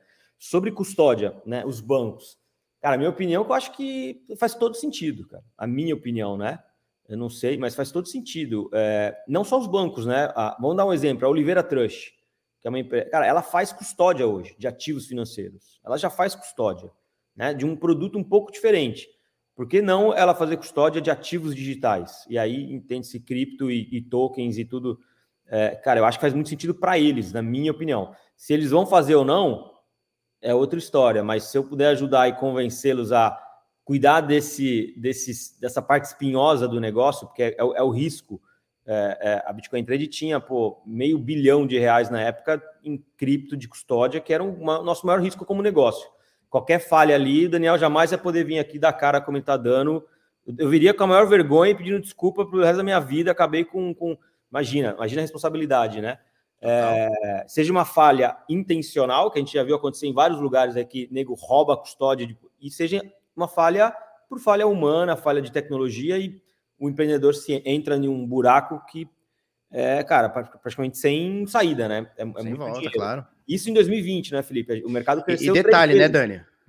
É, exato, e detalhe. Pode dar é... Bitcoin Trade, sei lá, cara, não tenho mais informação, mas deve estar na casa dos bilhões. Imagina o risco, né? É, e, e, é um risco, e é um risco que, assim, a, a corretora, se a gente for parar para ver, que a corretora não, não fala por aí, mas a corretora não ganha nenhum centavo em manter a custódia. Pelo contrário, é uma responsabilidade muito grande para nenhum, nenhum retorno. Não é assim, ah, não, você está custodiando na corretora e está tendo um percentual para a corretora. Não, é zero. A corretora é não ganha nada custodiando mil dólares ou um bilhão de dólares. É só risco, cara, é só risco. É só risco.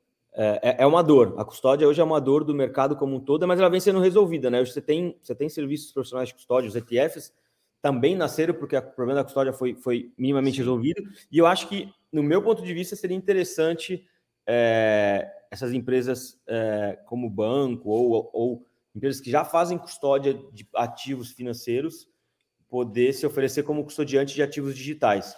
Se vai acontecer, a gente vai ter que esperar aí para ver, mas eu, eu, eu vejo com muito bons olhos. Se eu tivesse, posso falar, se eu tivesse um banco Itaú que se ele topasse fazer custódia da, das criptomoedas, e aqui eu estou falando, na minha opinião, não tem nada acontecendo, tá, pessoal? Não tem nenhum movimento nesse sentido acontecendo para não criar especulação, até porque. Expectativa, né? É, mas se eu, se eu conseguisse, se eu conseguir em algum momento abrir um diálogo, seja com o Itaú, seja com outro banco, seja. Cara, eu acho que seria muito bom para a LIC, para o mercado, para os investidores. É, é uma segurança muito maior para todo mundo, né? Total. E olhando como negócio, cara, se o Itaú é sócio da LIC, eles têm responsabilidade sobre o negócio também, concorda? Sim, eles têm. Então, eles têm 20% da LIC, pô. Eles têm 20% da LIC. Ou seja, se por acaso amanhã, o Daniel já falou para a gente que vai ter Bitcoin, vai ter Ethereum, vai ter uma porrada de moedas.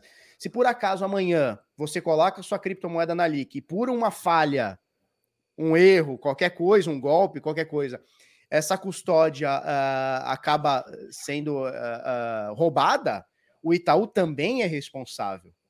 Né? Então, assim, para o investidor, eu vou falar uma coisa aqui bem interessante. Para o investidor, investir na LIC, ou investir, investir que eu digo assim, comprar bitcoins na LIC hoje, a partir do momento que tiver, é a corretora mais segura do Brasil.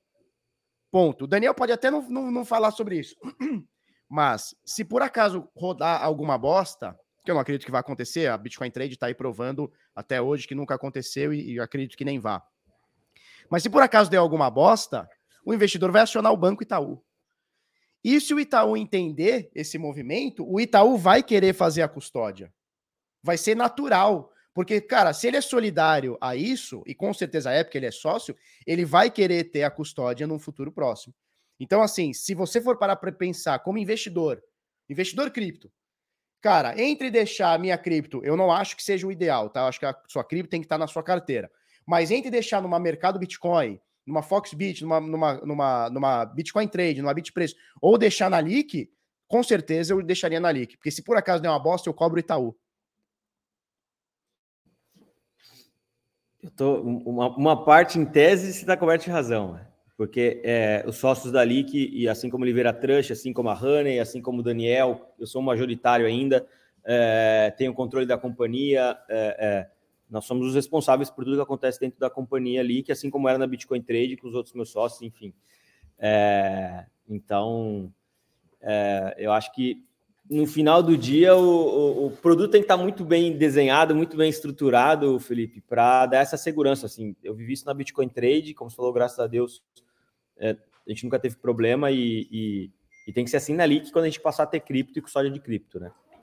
Total, total. Um, mas, é... mas é isso, a, o Itaú é solidário, logo o Itaú, se ele não quiser fazer a custódia de cripto, ele vai ser solidário. E para o investidor brasileiro, para o investidor brasileiro, hoje não tem outro lugar melhor para comprar cripto do que na LIC.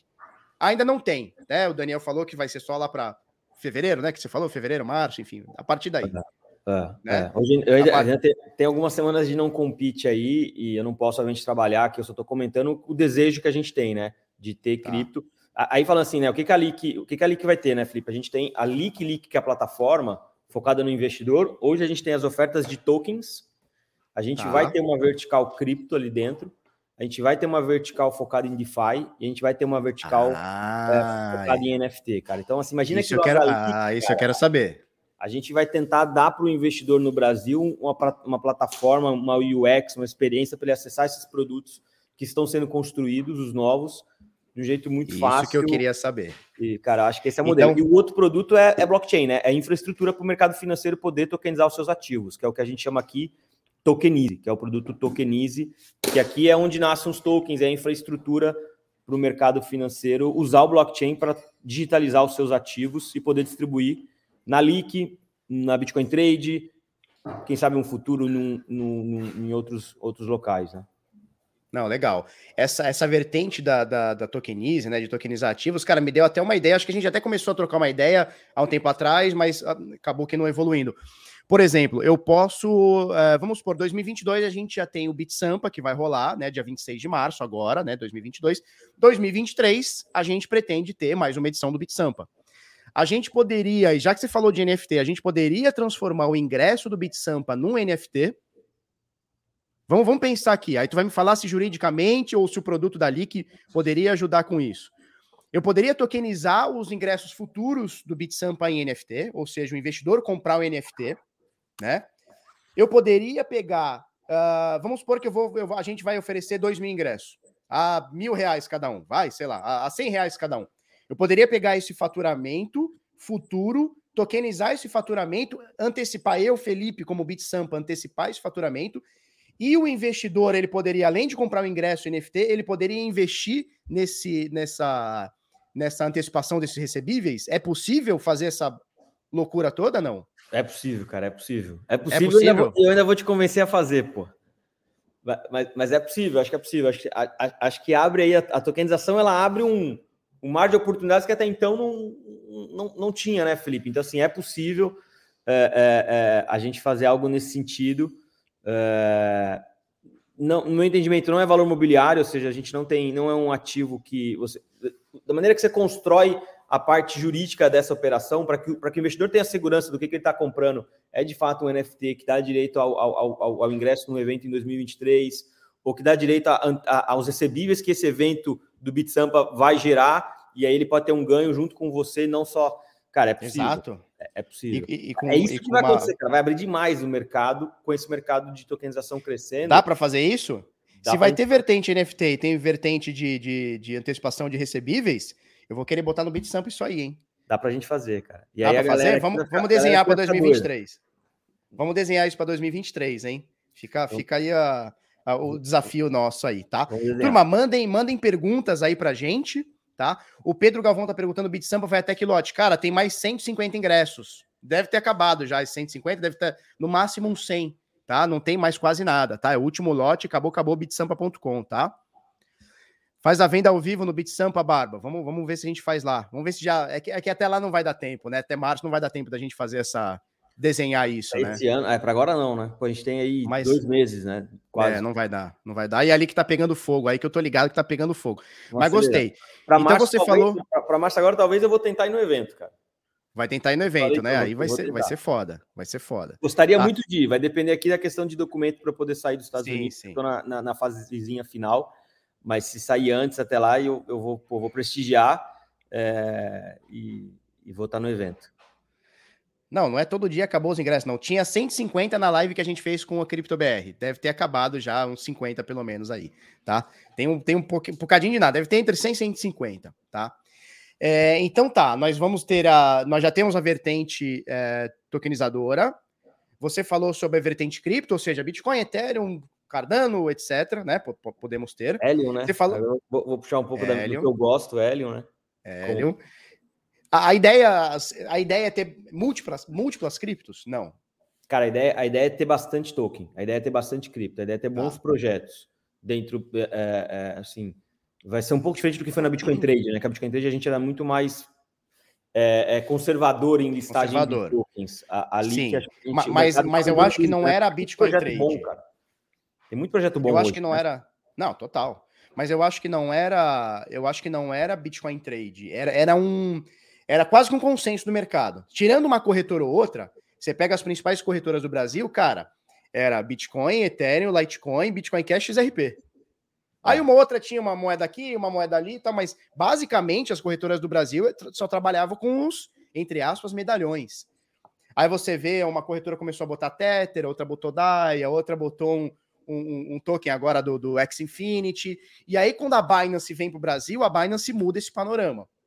Porque o investidor cripto fala assim, cara, é, se eu entro na Binance com taxa, porra, nada, taxa nada, e tenho 300 pares, 500, nem sei quanto tem, cara, deve ter mais de mil pares. Você tem mil pares lá para negociar. Eu entro na Bitcoin Trade, entro na Foxbit, entro na, na Bitcoin 2U. Cara, tem Bitcoin, Ethereum, XRP, cara, eu vou direto na Binance. E aí, quando a Binance vem para o Brasil, cara, forçou praticamente todo mundo a listar token. E aí você vê, por exemplo, a mercado Bitcoin focando nos tokens RC20, porque eles já tinham a estrutura preparada de Ethereum, né? Então eles focam nos tokens RC20, agora eles estão dando uma expandida a mais. Você vê a Bitcoin Trade agora focando em tokens, a, a, a própria Foxbit entrando também na tokenização, eles lançaram alguma coisa de precatórios que eu li recentemente, também focando em token, tá todo mundo focando em expandir os tokens, né? E eu acho que, que, é, que é uma tendência do Brasil, não vai ter jeito. Cara, eu estava conversando na última reunião aqui em, em Miami, Felipe, com, com, um outro banco, tá? Que está interessado em fazer uns projetos com a gente. É, cara, em tokenizar CDB, cara. Token, distribuir CDB. É, cara, são produtos diferentes, né? Não vamos aqui ficar. É, não tem nada a ver com cripto. De novo, a gente tem que separar cripto da tecnologia do blockchain. São coisas diferentes. Não é, não, obviamente não é a mesma. Mas você tokenizar CDB e distribuir CDB via token. É, no final, imagine um investidor poder ter uma wallet a qual ele tenha os seus ativos de investimento tokenizados, seja Bitcoin, seja um CDB, seja um recebível, seja um ativo alternativo que foi tokenizado. Você ter, ter tudo em uma wallet tua do investidor e poder fazer custódia própria, aqueles que têm capacidade e querem, ou confiar em alguma custódia, custódia séria e, e, e poder negociar esses ativos no mercado secundário. acho que tem bastante coisa foda para acontecer, cara. Assim, literalmente. Não, tem muita. Na parte de tokenização, a gente está no, no, começo. Para mim, é assim, eu vivi o Bitcoin no começo e eu tenho a sensação de que eu estou vivendo de novo uma nova indústria no começo, que é a tokenização. É, é um outro bicho. É, mas não, cripto é cripto, cara. Cripto vai crescer muito ainda. Assim, tem muito projeto bom, muito projeto foda sendo construído, a qual o investidor tem hoje acesso a comprar o token de governança, cara. Que, que, que antes você só. Antes o investidor comum, cara, só, só entrava em uma Amazon quando ela estava na bolsa, já precificada a X Exato. valores. Hoje Exato. você pode comprar um token de um, uma AVE, de um Compound, de um, outros projetos de FI do caralho, de uma Helium, que é um projeto que eu, particularmente, Daniel, invisto e gosto, não tô. É, Também. Agora, cara, agora. Não daqui dois, três anos, e nem vai para a Bolsa, provavelmente. Então, assim, cara, tá mudando a maneira de você acessar esses ativos e, e fazer os investimentos. Então, é, tem, tem muita coisa para acontecer, cara. Não, não tenho dúvida, não tenho dúvida. É, Dani, acho que é isso, cara. Acho que é isso. Obrigado pela tua participação aí. Parabéns pelo, pelo deal, tá? É, ontem eu vi tua cara em todos os portais financeiros do Brasil, desde o do mercado cripto até, até porra, Forbes, Brasil Jornal, Infomani, saiu em tudo, né? Saiu em tudo. Saiu mercado financeiro agitou, mercado financeiro agitou. E, cara, eu tenho, eu tô num grupo num, com os medalhões, assim, do mercado tradicional e tal, né? A galera falou, cara, quem que são esses caras aí? Então, inclusive o Pérsico tá lá, né? O Felipe Pérsico tá lá. Cara, quem que são esses caras aí? O que, que, é o, que, que o Itaú tá entrando nessa? Então, assim, cara, eu acho que é um caminho sem volta. Os grandes estão olhando para esse mercado, vão olhar cada vez mais para esse mercado. E é o que a gente, é o que eu venho falando aqui, cara, desde 2018. É, os bancos eles ignoraram, eles desdenharam, eles ignoraram e agora não tem como. Eles vão botar o rabinho entre as pernas e vão entrar no mercado, não tem jeito. E a pergunta que eu digo é: ali que vai tokenizar as ações do Itaú? Será que nós teremos ações do Itaú tokenizadas ou de outros bancos também tokenizadas? Seria animal, né, cara? Seria animal. Tem o... conversa nesse sentido não? Bom, você não, não falaria não. também, né? Hoje não, hoje não, hoje não. Mas seria hoje animal, não, cara. Seria animal. Seria não só do Itaú, como outras Seria animal, cara. Acho, acho uma B4. Tem... Será, será que dá pra gente tokenizar e criar uma B4 em vez de uma B3? Eu acho assim, ó, a galera tá, a galera tá muito mais interessada no token da LIC, em ações da LIC, do que do Itaú, tá? Mas vai rolar ações da LIC? Pô, por que não em algum momento, né, Felipe? Eu, eu, eu gosto da ideia, cara. De novo, acho que tem questões regulatórias porque a gente tem que ir avançando, mas é, eu, go eu gosto da ideia, cara. Eu gosto da ideia. E muita gente me procura e fala, pô, não tem o token da LIC, como é que eu posso participar? E é isso, cara. Assim, eu acho que o avanço é o caminho é por aí. Então, é... mas cara, acho que assim, ontem foi um dia muito importante. Eu estou bastante feliz, bastante animado. É... E, e, acho que a gente tem que estar como mercado, tá? Tira o Itaú, tira a Liquida, esquece as empresas. Vamos olhar o movimento que está acontecendo. Exato, dia, exato. Cara, a gente está olhando o movimento. Porque, cara, sinceramente, tá Dani, né? sinceramente, eu tô ca... sinceramente, eu tô cagando pro Itaú. Sinceramente, eu tô cagando pro Itaú. O lance é, esse mercado nosso, que é desse tamanho hoje, é desse tamanho hoje, ele começa a se expandir para um movimento global. Ele começa a expandir para um movimento global. E a gente vai atingir cada vez mais pessoas. E atingindo cada vez mais pessoas com essa galera aí que está impulsionando, que começa a impulsionar, a gente vai quebrar essa própria galera. Vai. Então, é, a minha visão é, é um caminho sem volta. Obviamente, bancos não são bobos, regulador não é bobo, mas é um caminho sem volta. Eles viram que não dava mais para ignorar, eles viram que não dava mais para ficar. Ah, não vai acontecer, Bitcoin é furada, Bitcoin é piranha. Eles viram que não dá mais. E, cara, ou eles vão entrar por bem ou eles vão entrar por mal. Olha o mercado de FI, Dani. Olha o mercado de FI, quanta gente emprestando dinheiro, recebendo dinheiro, é, fazendo renda passiva, porra, tokenizando os próprios ativos da Bolsa. A galera tá tokenizando ativos da Bolsa dentro do mundo de FI. Só que a Bolsa não tá ganhando nada, as empresas não estão ganhando nada com isso. Então, assim, ou eles vão entrar nesse mercado, ou eles perderam. E eu acho que eles perderam. É, vamos perder o chat. Cara, e assim, a gente está na frente. Quem está aqui assistindo todo dia, quem está acompanhando, a gente está na frente do, do, do, da galera. Isso, isso, é o mais importante. Quem está buscando informação Total. tem a oportunidade de estar na frente. Que coisa que no passado não tinha. Não tinha esse. Então, assim, é, o movimento está acontecendo, vai acelerar. Ali que vai ser um player. É, é, a gente quer ser um player relevante nesse movimento, não, não somos os únicos. E, pô, estou sempre à disposição. Eu vi que alguma galera perguntou ali que tem um podcast de, de tokenização maneiro, então, para quem quer entender mais sobre é, tokenização, cara, a gente tem um podcast é, super maneiro que é semanal. tem muito conteúdo no blog da Leak. Cara, o, você aqui também, cada vez mais falando sobre, sobre o assunto tokenização.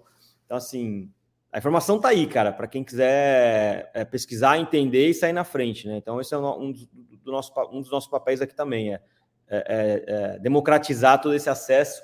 E vamos para cima, Felipe. Cara, tô muito feliz, tô feliz, assim, é uma realização, cara, no final do dia. É, então, e agora é trabalhar, cara. Tem muita coisa para fazer ali, que é uma companhia independente, e a gente tem que fazer acontecer esse ano. É, contem com ali, que é a galera de, de entregar produto e serviço é, foda para o investidor, cara, para o mercado. Acho que essa é a nossa missão aqui. É isso aí. Dani, muito obrigado. Tá. Quem quiser entrar em contato com o Daniel, é, tem o LinkedIn dele aqui na descrição. Coloquei o LinkedIn do Daniel aqui na descrição. Parabéns pelo deal, show de bola. Vamos, vamos abrir esse mercado. E é isso aí, vamos levar para o maior número de pessoas. Daniel, muito obrigado. Tamo, tamo junto, tá sempre bem-vindo, galera. Aqui. Obrigado por tudo aí, obrigado pela oportunidade. Qualquer coisa, podem me contactar. Eu respondo, tento responder todo mundo. Cara. Vambora, vamos para Show. Deixa eu perguntar uma coisa. O, o Porcochen tá perguntando, quer estagiar na LIC. A LIC tá contratando, por acaso, não? Tá, vamos contratar. daniel.lic.com.br, só me mandar e-mail. daniel.lic.com.br, quem tiver tem, tem, tem vagas em específico ou não? Tem vaga para gente cripto? boa. Tem vaga para gente boa, gente comprometida, a gente Show. quer fazer acontecer, a gente acha um espaço em algum lugar para ajudar, cara. Então pode então mandar. Vai lá, daniel.lic.com.br. Manda, manda bala. Valeu, valeu Felipe. Dani, valeu, parabéns. galera. Obrigado, viu? Boa semana aí. Valeu, obrigado. Turma, agora a gente vai voltar para o nosso conteúdo. Eu vou compartilhar aqui algumas algumas algumas telas. Deixa eu ver se já tá. Ah, tá aqui. Já tá aqui algumas telas. Show de bola. É, vamos lá. Primeira coisa, se a gente estava no Vector, né? Se você quiser ter o Vector por 30 dias grátis, o link está aí na descrição. Tá joia? Vamos falar um pouquinho do DeFi do zero à renda passiva, tá? Tem vaga de panfleteiro? Cara, manda mensagem lá. Às vezes tem, né? Às vezes tem. Onde tem o link do podcast? Cara, entra lá no leak.com.br. Deve ter em algum lugar lá, tem o link pro podcast, tá? leak.com.br. Tá joia? Tem link na descrição aí também. É, turma, DeFi do zero à renda passiva. Nós vamos abrir as inscrições para o curso no dia 24 de janeiro, tá? 24 de janeiro é, para você pegar esse mundão de FI, esse mundão de FI, desbravar ele e ter renda passiva todos os dias. Ou seja, tirar lucro todos os meses, com o mercado em alta, com o mercado em baixa, não importa. Com o mercado em alta você ganha, com o mercado em baixa você ganha. Show? Vou sair da empresa e trabalhar na LIC. Show de bola. Ó, o Domingues está na lista desse curso. Domingues, preciso te mandar uma mensagem, né, cara? Cara, ontem fui corridíssimo, ontem ontem fui corridíssimo. Vou te mandar uma mensagem lá no Insta, tá? Tô, tô te devendo, tá? É, tá, DeFi do, do zero a renda passiva, eu vou te ensinar a ganhar dinheiro todos os meses, tá? Com o mercado DeFi. Liberdade financeira para você ter sua renda passiva, tão sonhada renda passiva. Detalhe, com o mercado subindo ou o mercado caindo. Tá joia? É isso aí. É, grupo de sinais do Bitnada, a gente já vai entrar, a gente já vai entrar nas matérias todas, tá? A gente vai entrar nas matérias todas, tem muita coisa para falar, inclusive da Bolívia, que segue a China e proíbe criptomoedas, tem muita coisa para falar, tá? www.bitnada.com.br sinais, a gente manda para você possíveis entradas com lucros, tanto no para o Bitcoin quanto no para o SDT, tá bom? Então, www.bitnada.com.br, plano mensal, plano trimestral, vamos que vamos, eu vou mandar para você um, um curso de como operar os sinais, um canal exclusivo para envio dos sinais, um canal exclusivo para envio dos resultados, Light Trade, que é um software bônus. As inscrições estão abertas, www.sinais. O link está aí na descrição e tem no QR Code aí, tá? Vamos passar para as notícias aqui. Vamos passar para as notícias aqui. É...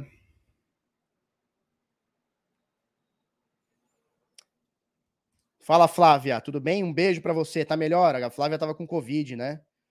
Tá melhor? Eu estou na pose também, eu achei alguns erros na pose, expus alguns erros na pose, né, na position exchange, né? Eu tô com um pedacinho lá de posição lá também, tá? O valor do curso é de R$ 2.500, mas a primeira turma vai pagar 70% disso, 797, tá? Primeira turma 797. E é a única condição que a gente vai fazer isso, tá?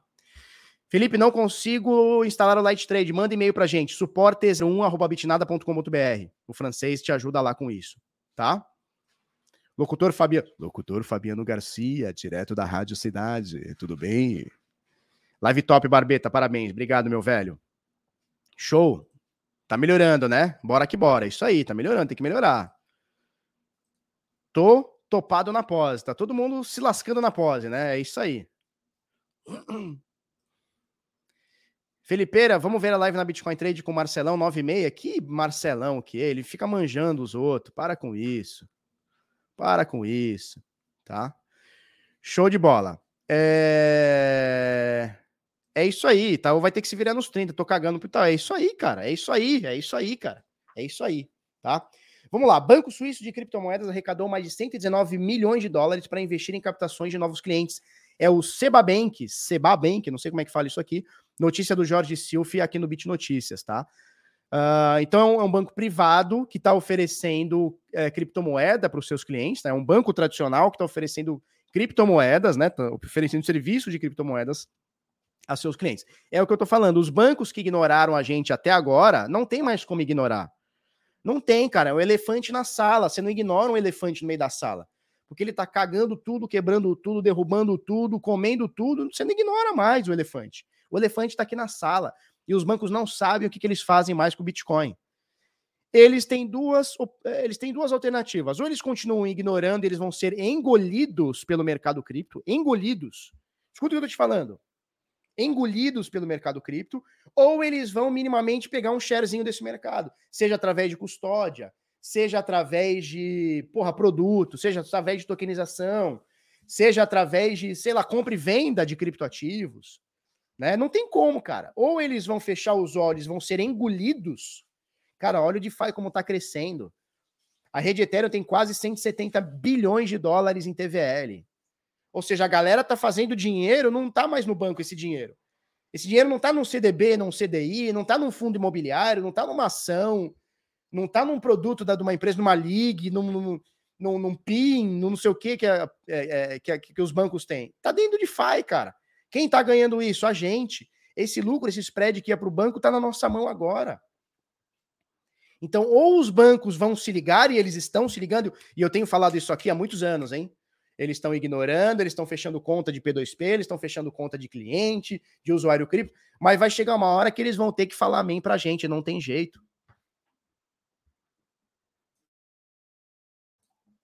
Tá? Se está ruim na pós, imagina quem tá com essa Baby Dodge. Vixe Maria, vai ser uma choradeira. Vai ser uma choradeira.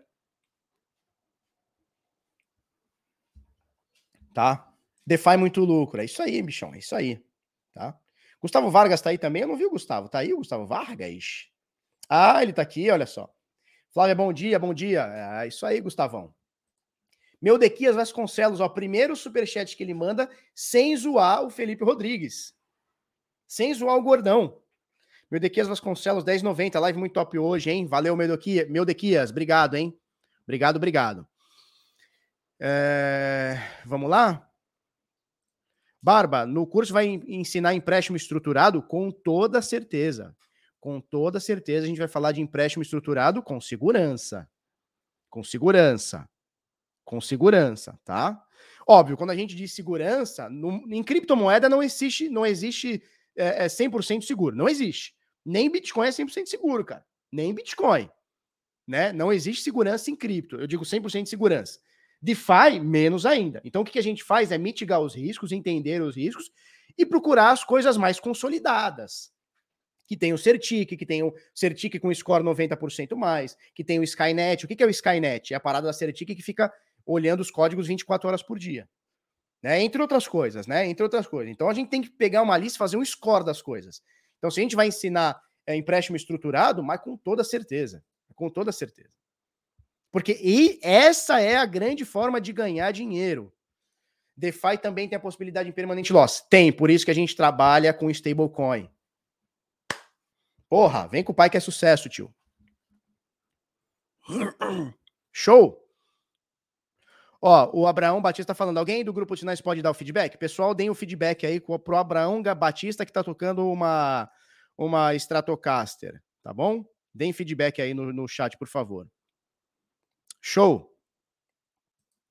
É isso aí. Então, falamos aqui sobre esse banco, tá? LIC, startup de tokenização de ativos, arrecadou 27 milhões e meio de reais em rodada de investimentos, tá? Falamos já, trouxemos o Daniel Cocchieri aqui, tá? Isso aqui é, é a Quineia, né? Cadê aqui, ó? Quineia, cadê aqui? Quineia. Kinea Ventures, que é o, que é o fundo de Itaú. Kinea é Itaú, tá? Então o Itaú é sócio, tá? Teve o Daniel aqui no, na Forbes também, tá? Saiu em todos os portais. Porra, cara, eu cansei de ver a, a fuça do Daniel ontem, tá? É, aqui também no Criptofácil, tá? Na matéria aqui de Luciano Rocha, que tomou chá e ficou broxa. Itaú torna-se investidor de plataforma de tokenização de ativos leak, tá? Saíram muitas matérias ontem. É, eu vi pouca repercussão global, eu vi mais aqui dentro do Brasil. Acho que uh, uh, os, enfim, os portais cripto eles acabaram não, não se, se atentando nisso, é, que é uma notícia muito bullish, né? Porra, um dos maiores bancos do mundo comprando uma empresa cripto, né? Se tornando sócio de uma empresa cripto, né? Turma, notícia também de Luciano Rocha, do Criptofácil. Isso aqui é muito legal. Isso aqui é muito legal, vou explicar para vocês por quê. Jack Dorsey cria fundo para defender desenvolvedores do Bitcoin contra processos judiciais. Quem é esse cara aqui? Esse cara aqui é o ex-CEO do Twitter. Até tipo ontem ele era CEO do Twitter, ele é dono da Square, tá? Que é uma parada de pagamentos também, que já tem Bitcoin, já tá fazendo pagamentos com Bitcoin. Eles são muito parceiros da Apple, tá? A Square. Uh, e agora ele, ele não é mais CEO do Twitter, mas ele, ele desbravou bastante coisa. Ele botou lá o hashtag do Bitcoin no Twitter. Enfim, ele é um Bitcoiner, né? E ele é um maximalista, né? Já deu para reparar que ele já falou meio mal do, do, do Ethereum uma vez. Ele é um maximalista. Uh, teve um e-mail vazado, tá? Numa lista de, de desenvolvedores, é, onde o Jack Dorsey ele quer promover um fundo é, é, é, é sem, como é que fala? Sem, sem, é, porra, quando não quer ganhar dinheiro, como é que fala? sem fins lucrativos, onde ele quer deixar uma gordura nesse fundo para que desenvolvedores do Bitcoin que possam sofrer algum tipo de, de, de, processo judicial por conta do Bitcoin, por conta do envolvimento com o Bitcoin, alguma coisa, ele quer ter um fundo e advogados que defendam esses desenvolvedores. Ou, quer, ou seja, ele quer dar segurança jurídica, né? ele quer dar uma segurança legal é, para para esses desenvolvedores, ou seja, para o desenvolvedor trabalhar tranquilo, para o cara não ficar com medo de fazer alguma coisa o regulador vir em cima, em algum país vir em cima, esse tipo de coisa, tá? É... Ó, o Bruto está falando aqui, ó, sinais é top, eu super recomendo, lucro certo. Pena que não dá mais para compartilhar os sinais nem bater prints. Pois é, bichão, os caras ficam fica roubando, a gente não deixa, né? Luciano Rocha, isso aí, tomou chá, ficou brocha. Gustavo André de Barros, verdade, Felipão, mandou cincão. Ontem roubaram todos os meus tokens na Metamask. Cuidados com o site de FI que prometem 10 mil por cento. Total, cara, total, total. Tem que tomar muito cuidado, tá? Tem que tomar muito cuidado. Quando a gente fala assim, ah, roubaram minha Metamask, não é roubaram sua Metamask, você assinou alguma coisa em algum site, né, em algum DEP que era malicioso e te roubou fundos, tá? Meu Dequias mandou 27,90, obrigado. Poxa, foi mal, hein? Felipe Rodrigues está bravo comigo. Estou em depressão. Entrou em depressão porque eu não quis emprestar dinheiro para ele operar. Foi liquidado pela décima vez. Ficou bravo, né? Ele não para de ser liquidado, né? Ele não para de ser liquidado. Mônica Mendes Oliveira, Barba, para quem é leigo, consegue realizar as operações, entender, os mecanismos e iniciar nesse mundo de FI? Mônica, é o seguinte: se você for uma pessoa totalmente leiga, eu digo assim, ó, do zero, nunca fez uma transação, não sabe o que é uma carteira, não sabe o que é um endereço Bitcoin, por exemplo, ou um endereço Ethereum, que seja, não sabe como é que faz uma transferência, cara, eu não recomendo. Precisa minimamente estar iniciado no mercado cripto. O que é estar minimamente iniciado? Cara, já comprou, já vendeu? Já mandou para uma carteira sua, tirou, tirou da corretora, já fez transferência? Cara, se já fez isso, manda pau, tá? Porque é muito simples o entendimento do que a gente vai passar. É muito simples. Obviamente, tem algumas coisas um pouco mais complexas que você vai ter que assistir a aula duas, três, quatro vezes para entender, perguntar para a gente o que, que é, o que, que não é. Ou seja, tem os detalhinhos, tem as minúcias ali, tá? É, mas no geral, cara, se você já entrou, se você já está dentro do mercado cripto, já comprou, já vendeu, já fez uma transação, já, já mandou para uma corretora, já tirou da corretora, mandou para uma carteira, enviou para alguém, cara, já, já tá apto, tá? Já tá apto, tá? Barman, onde você faz o seu stake de CRO VVS, VVS? Eu tenho um stake de CRO com SDC. Mostrei até ontem no meu Instagram, arroba canal Bitnado, olha lá. Mostrei ontem. Minimamente iniciado estou, mas muito iniciante. Vou fazer o curso. Vai ser muito bem-vinda, Mônica. Se você já fez uma transação, já baixou uma carteira, tá show. É o que você precisa. Tá? Agora, é, obviamente vão ter alguns conceitos, vai falar, Felipe, não entendi. Legal, vai perguntar pra gente, sem erro.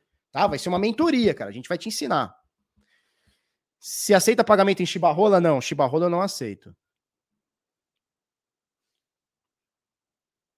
Provavelmente, ou você compartilhou a sua seed, ou você baixou a MetaMask de algum site malicioso, ou entrou em algum site malicioso, ou você assinou algum contrato que permitia roubar os tokens. Tá? VVS tá na merda. O token, né? O token tá na merda. Cara, token de DeFi, token de DEP, para mim é bosta. Não é que para mim é bosta. Aí o cara fala, poxa, Felipe, mas tem a Uniswap, tem a Balancer, tem a Pancake. Beleza, show de bola. Mas token de DeFi, para mim é só lucro. É pegar esse lucro, transformar em dólar, transformar em Ethereum, transformar em Bitcoin, transformar em o que você quiser. Mas token, por exemplo, token da VVS, eu recebo VVS todo dia. Recebo VVS todo dia. Você acha que eu fico com VVS? Porra nenhuma, quero saber de VVS. Eu quero saber do DEP. Ah, mas ele paga um percentual em VVS. Beleza, eu pego aquele VVS, não todo dia, mas toda semana, ou todo mês, ou todo dia, não importa, né?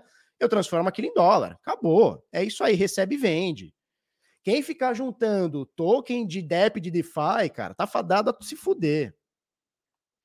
Vai parcelar no curso, no cartão de crédito? Vai parcelar no cartão de crédito em até 12 vezes. Tanga Frouxa, qual a sua opinião do DeFi da pose? Vamos abrir a pose aqui? É que eu queria falar. Me lembra para eu, eu, eu, eu abrir a pose aqui. Antes, deixa eu falar de, disso aqui. Acho muito legal que o Jack Dorsey, saindo agora do Twitter, esteja querendo alavancar o mercado cripto, principalmente o Bitcoin, tá? Eu acho que precisa também, não que o Bitcoin precise, tá? É, mas é bom que um cara que, porra, foi CEO do Twitter, né? Uma das maiores empresas do mundo. É bom que um cara que tem esse conhecimento é, empresarial, tá? De como funciona a coisa como um todo, queira estar dentro do universo cripto, mesmo que seja abrindo um fundo para ajudar o desenvolvedor, ou seja, gerando segurança jurídica para os devs do Bitcoin, tá? Acho bem interessante isso. Tá joia? É, antes da gente comentar isso aqui, vamos abrir a position. Ah, eu tenho uma graninha na position, não está nesse navegador aqui, não está nem nesse computador aqui, tá? Mas eles, uh, eles têm uh, uns vaults aqui, né? Eles têm uns, umas pools de liquidez aqui de BUSD, que na verdade é BUSD barra POSE, né? Que é a moeda deles, que hoje está valendo 2 dólares e pouco. Não recomendo você ter a moeda. E tem também BNB com a POSE, né? Então hoje está pagando 1.700 de, de, de APY, a com BNB está pagando 1.300, aí você faz um blá blá blá blá. O legal é o seguinte, eles têm a parte do trading aqui, né? Eles têm a parte do trade, então eles são, são para ser uma corretora, tá? É, eles têm a exchange deles aqui, a exchange pro, papapá, papá, você pode comprar aqui, ver as coisinhas direitinho. É, eu tenho uma posição pequena, mas eu tenho uma posição nessa é, pós e BUSD, tá? Nessa pool de liquidez deles de pós e BUSD. Posição pequena, mas tenho. Eu alertei a galera no início, tá? Sobre alguns erros que tinham aqui na, na position, tá? Então, por exemplo, foi uma cópia, foi um Ctrl-C, Ctrl-V da Pancake Swap. Muita gente brigou comigo, muita gente brigou comigo. Não, Felipe, você não sabe o que fala, porque não sei o que. Cara, eu mostrei, eu mostrei em vídeo a cópia da Pancake Swap. É, não é, é Ponzi, né? Pois é, pois é. Ponzi, pois é. Vault tem risco de impermanente loss? Tem risco de impermanente loss. Tem risco de impermanente loss. Tem sim. Tá. É, que mais?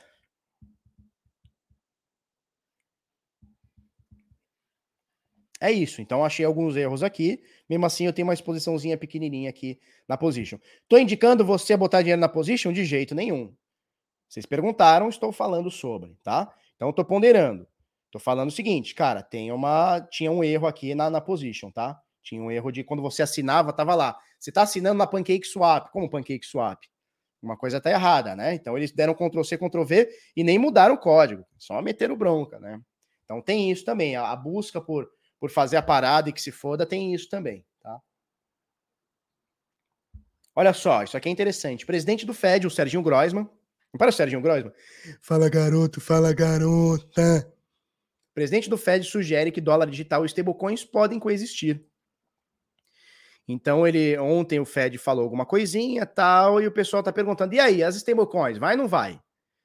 Vai ter as CBDCs, stablecoin. Ele falou: "Cara, pode ser que elas existam juntos. A gente pode ter o dólar, pode ter uma CBDC e pode ter uma stablecoin, ou seja, não pretendem nesse momento, não pretendem nesse momento banir stablecoins, mesmo porque quando a gente fala de stablecoin, a gente está falando de stablecoin de dólar, né? A gente tem stablecoin de real, a gente tem stablecoin de euro, mas obviamente as stablecoins mais utilizadas no mundo de longe são de dólar. Então é importante também para o Banco Central americano que as stablecoins deem mais força para o dólar. Não que dê força, mas assim, no sentido de imperativo da coisa, né? Então é uma dominância não só do dólar no mundo, mas também no mundo digital quando a gente fala de stablecoin. Eles já entenderam isso também.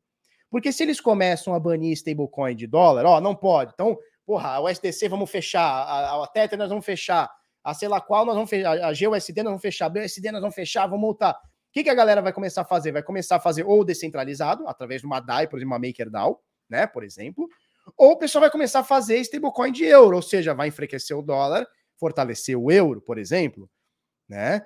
É, então, a, a, eles já entenderam que não dá para brigar. Então, não é que ele é um cara sensato, nossa, como ele é sensato, não. É questão de sobrevivência. Eles sabem que não dá mais para dar murro em ponta de faca, porque vai se cortar. Não dá para dar murro em ponta de faca. Não dá, bichão. Turma, deixa eu pegar uma água, me dá um segundo aqui.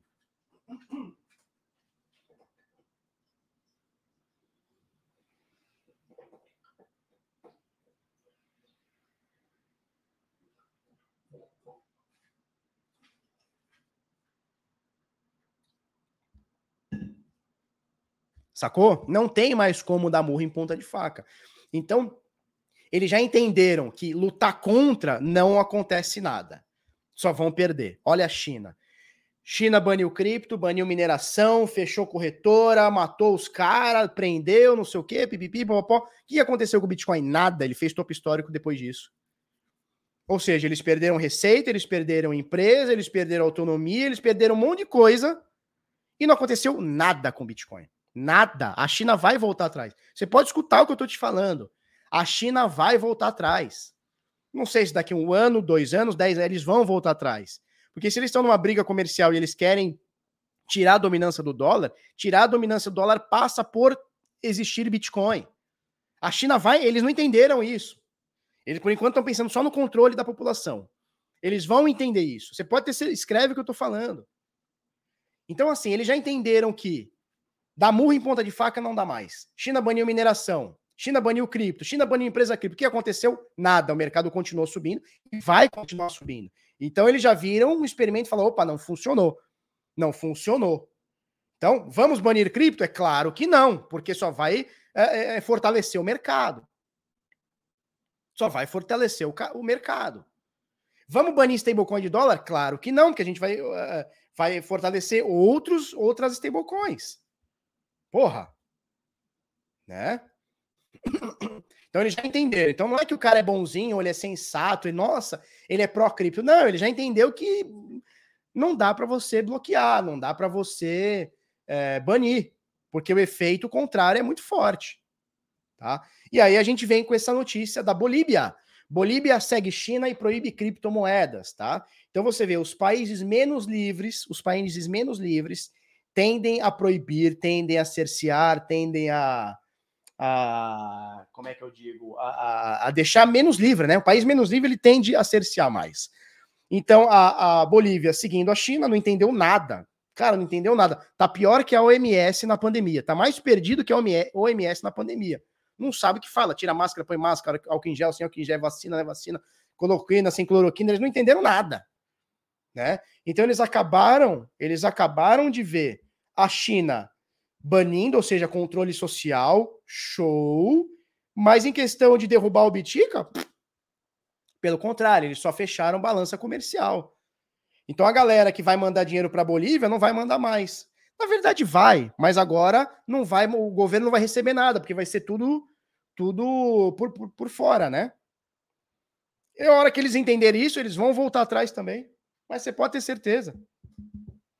Galinha que segue pato morre afogada. É isso aí. É isso aí.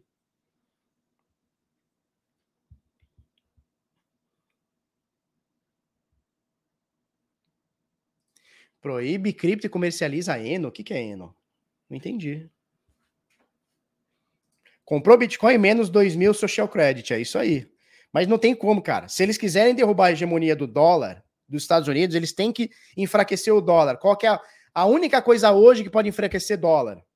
É Bitcoin, cara. Como? Utilizando Bitcoin como tudo no mundo. É a única forma. Ditadores, ditadores insalubres terão que engolir o Bitcoin. Não tenha dúvida. Muito bom proteger os desenvolvedores do Estado, eu acho também. Os desenvolvedores, no geral, eles já se mantêm anônimos, né? Mas é importante ter um fundo, uma garantia jurídica um pouco maior para o negócio continuar cada vez mais robusto, né? Ah, N igual a pó, entendi. Ah, entendi. Então, deixa eu voltar aqui, ó. Proíbe cripto e comercializa pó. Entendi, entendi, entendi. Eno, sal de fruta. É, eu imaginei que era o Eno, sal de fruta, né? Sal de fruta Eno. Eno Guaraná é alívio já. Não é assim que era a propaganda? Verdade. Pompinha que dorme com morcego, acorda de ponta cabeça. Porra, hoje vocês estão frasistas, hein?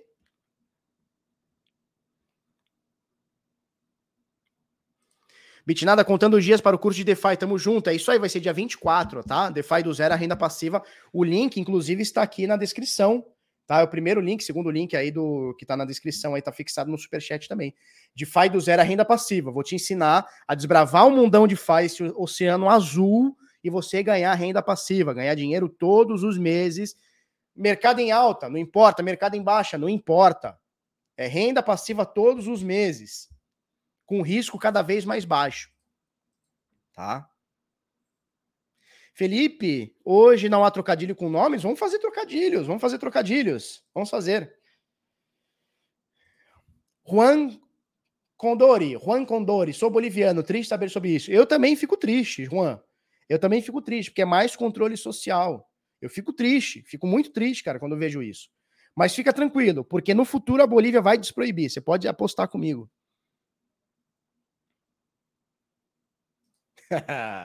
Marco Aurélio, Andorinha que acompanha João de Barro vira ajudante de pedreiro. Que isso, chofé.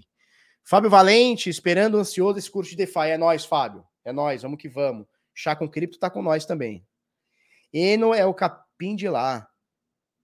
Boca de sacola, dá desconto pro ingresso do Bit Sampa. Não, cara, não dou não, cara. Não dou não. Em espanhol, para falar com Juan, por favor. Verdade. Juan, Eu soy brasileño, uh, but falo espanhol. Tá bueno? Tá bueno. Galinha que acompanha morcego acorda de ponta cabeça. Isso aí. É a famosa teoria dos jogos. Exatamente, Marcelo. Exatamente. Show. yo, yo, yo hablo español. Yo hablo español fluente. Fluentemente. Yo hablo español fluentemente. É isso? Paulo. Felipe Escudeiro, aquele que gosta de ficar sentado no colo do pedreiro. Para com isso. Para com isso. Butch foi foda, né? uh... Felipe Escudeiro, aquele que gosta de dar o o tempo inteiro. Jacaré que dorme vira Lacoste. Vira bolsa de madame, né? É isso aí. É, vamos passar para a notícia aqui. Bom, essa da Bolívia não tem muito o que fazer, cara. Não tem muito o que fazer. Mais um país, infelizmente, um país menos livre, né? Controle social não quer que a população tenha prosperidade, porque para o governo, né? Para o Estado, uma popula população próspera significa governo enfraquecido, né? E governo uh, uh, uh, grande significa população menos próspera. Então eles querem manter esse status quo. Né? Eles não querem mudar. China, Bolívia, a gente vai ver é, Coreia do Norte, a gente vai ver. Não que China, Bolívia e Coreia do Norte sejam a mesma coisa, tá? Mas países menos livres tendem a proibir, né? A gente tem alguns países é, menos livres também. Dá, dá pra gente ver aqui, quer ver, ó? Em ponto dense. Vamos ver onde o Bitica é proibido, restrito, etc. Ó, os países em vermelho são onde o Bitcoin é ilegal né? Então você tem aqui, ó, vamos pegar a lista ilegal. Lista illegal. Então você tem Afeganistão, Algéria, Bangladesh, Bolívia, Paquistão, República da Macedônia, Vietnã. E tem China também. Por que, que China não está aqui? Está marcado como restrito, mas é ilegal também. Ou seja, você não vê nenhum país livre aqui, né? Infelizmente, você não vê nenhum país livre. São só países menos livres aqui, em vermelho, né? Onde o Bitcoin é proibido no mundo. Os países um pouco mais livres, olha só, Austrália, você tem aqui Europa, Estados Unidos, Canadá, tudo no verdinho. Chile aqui é bem, bem livre, Argentina também, Argentina também, pero não muito, hein? E você vê os lugares menos livres, são geralmente os lugares que proíbem o, o bitica e tudo mais. Tá joia? É isso aí. Infelizmente, infelizmente, um, um BO para Bolívia, mas, mas tende a ser é, é, mudado nos próximos anos ou décadas, tá? Isso eu não tenho dúvida que vai acontecer. Tá choia, tá choia. É, já que falamos do BitSampa, bitsampa.com, vamos entrar aqui no BitSampa, rapidola. Nossa, deixa eu só ver que eu acho que tem uma reunião agora às 10 horas. Me dá só um segundo.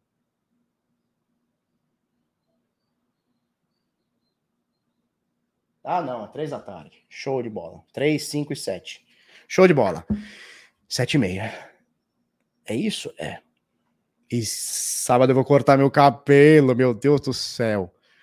Bitsamba.com são os últimos ingressos, tá? Tem 150 ingressos, que é o que a gente viu agora no, na live que eu fiz com o JR, né? Na, na, na terça-feira. Os últimos ingressos, bitsamba.com, vai rolar lá no Expo Center Norte, dia 26 de março, em São Paulo, tá? Injeção na veia de criptoeconomia. Vamos que vamos, o bagulho é louco, o link também tá aí na descrição. DeFi do zero a renda passiva vai rolar também dia 24 de janeiro. Bora que bora. Um beijo, um queijo para vocês. O Augusto Bagos vai estar tá no BitSampa? Vai estar no BitSampa. Vai estar tá no BitSampa.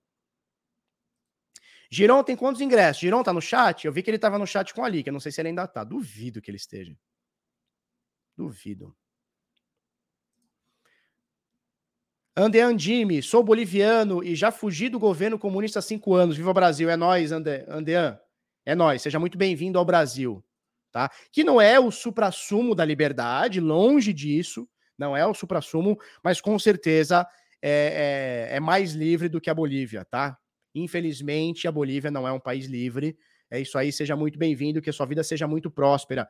Pense sempre no Bitica, tá? Pense sempre no, no Bitica. A minha relação com o boliviano sempre foi muito boa, sempre foi muito boa. Muitos fornecedores, né? Eu fabriquei roupa há muito tempo e tá? Muitos fornecedores é, que eu tinha eram bolivianos, gente guerreira, gente guerreira. Bolivianos que vêm que vem aqui para o Brasil são todos guerreiros. Nunca conheci nenhum preguiçoso, vagabundo, não conheci nenhum.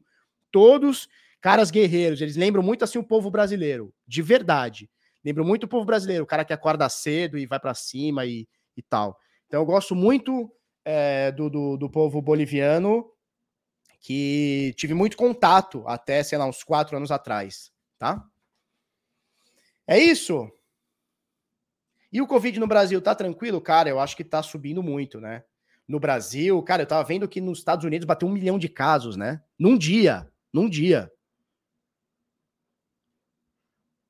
Muitos fornecedores, nariz, nariz chega a coxar. Não, cara, faz, eu faço, fazia roupa, né? Fazia roupa, fazia roupa.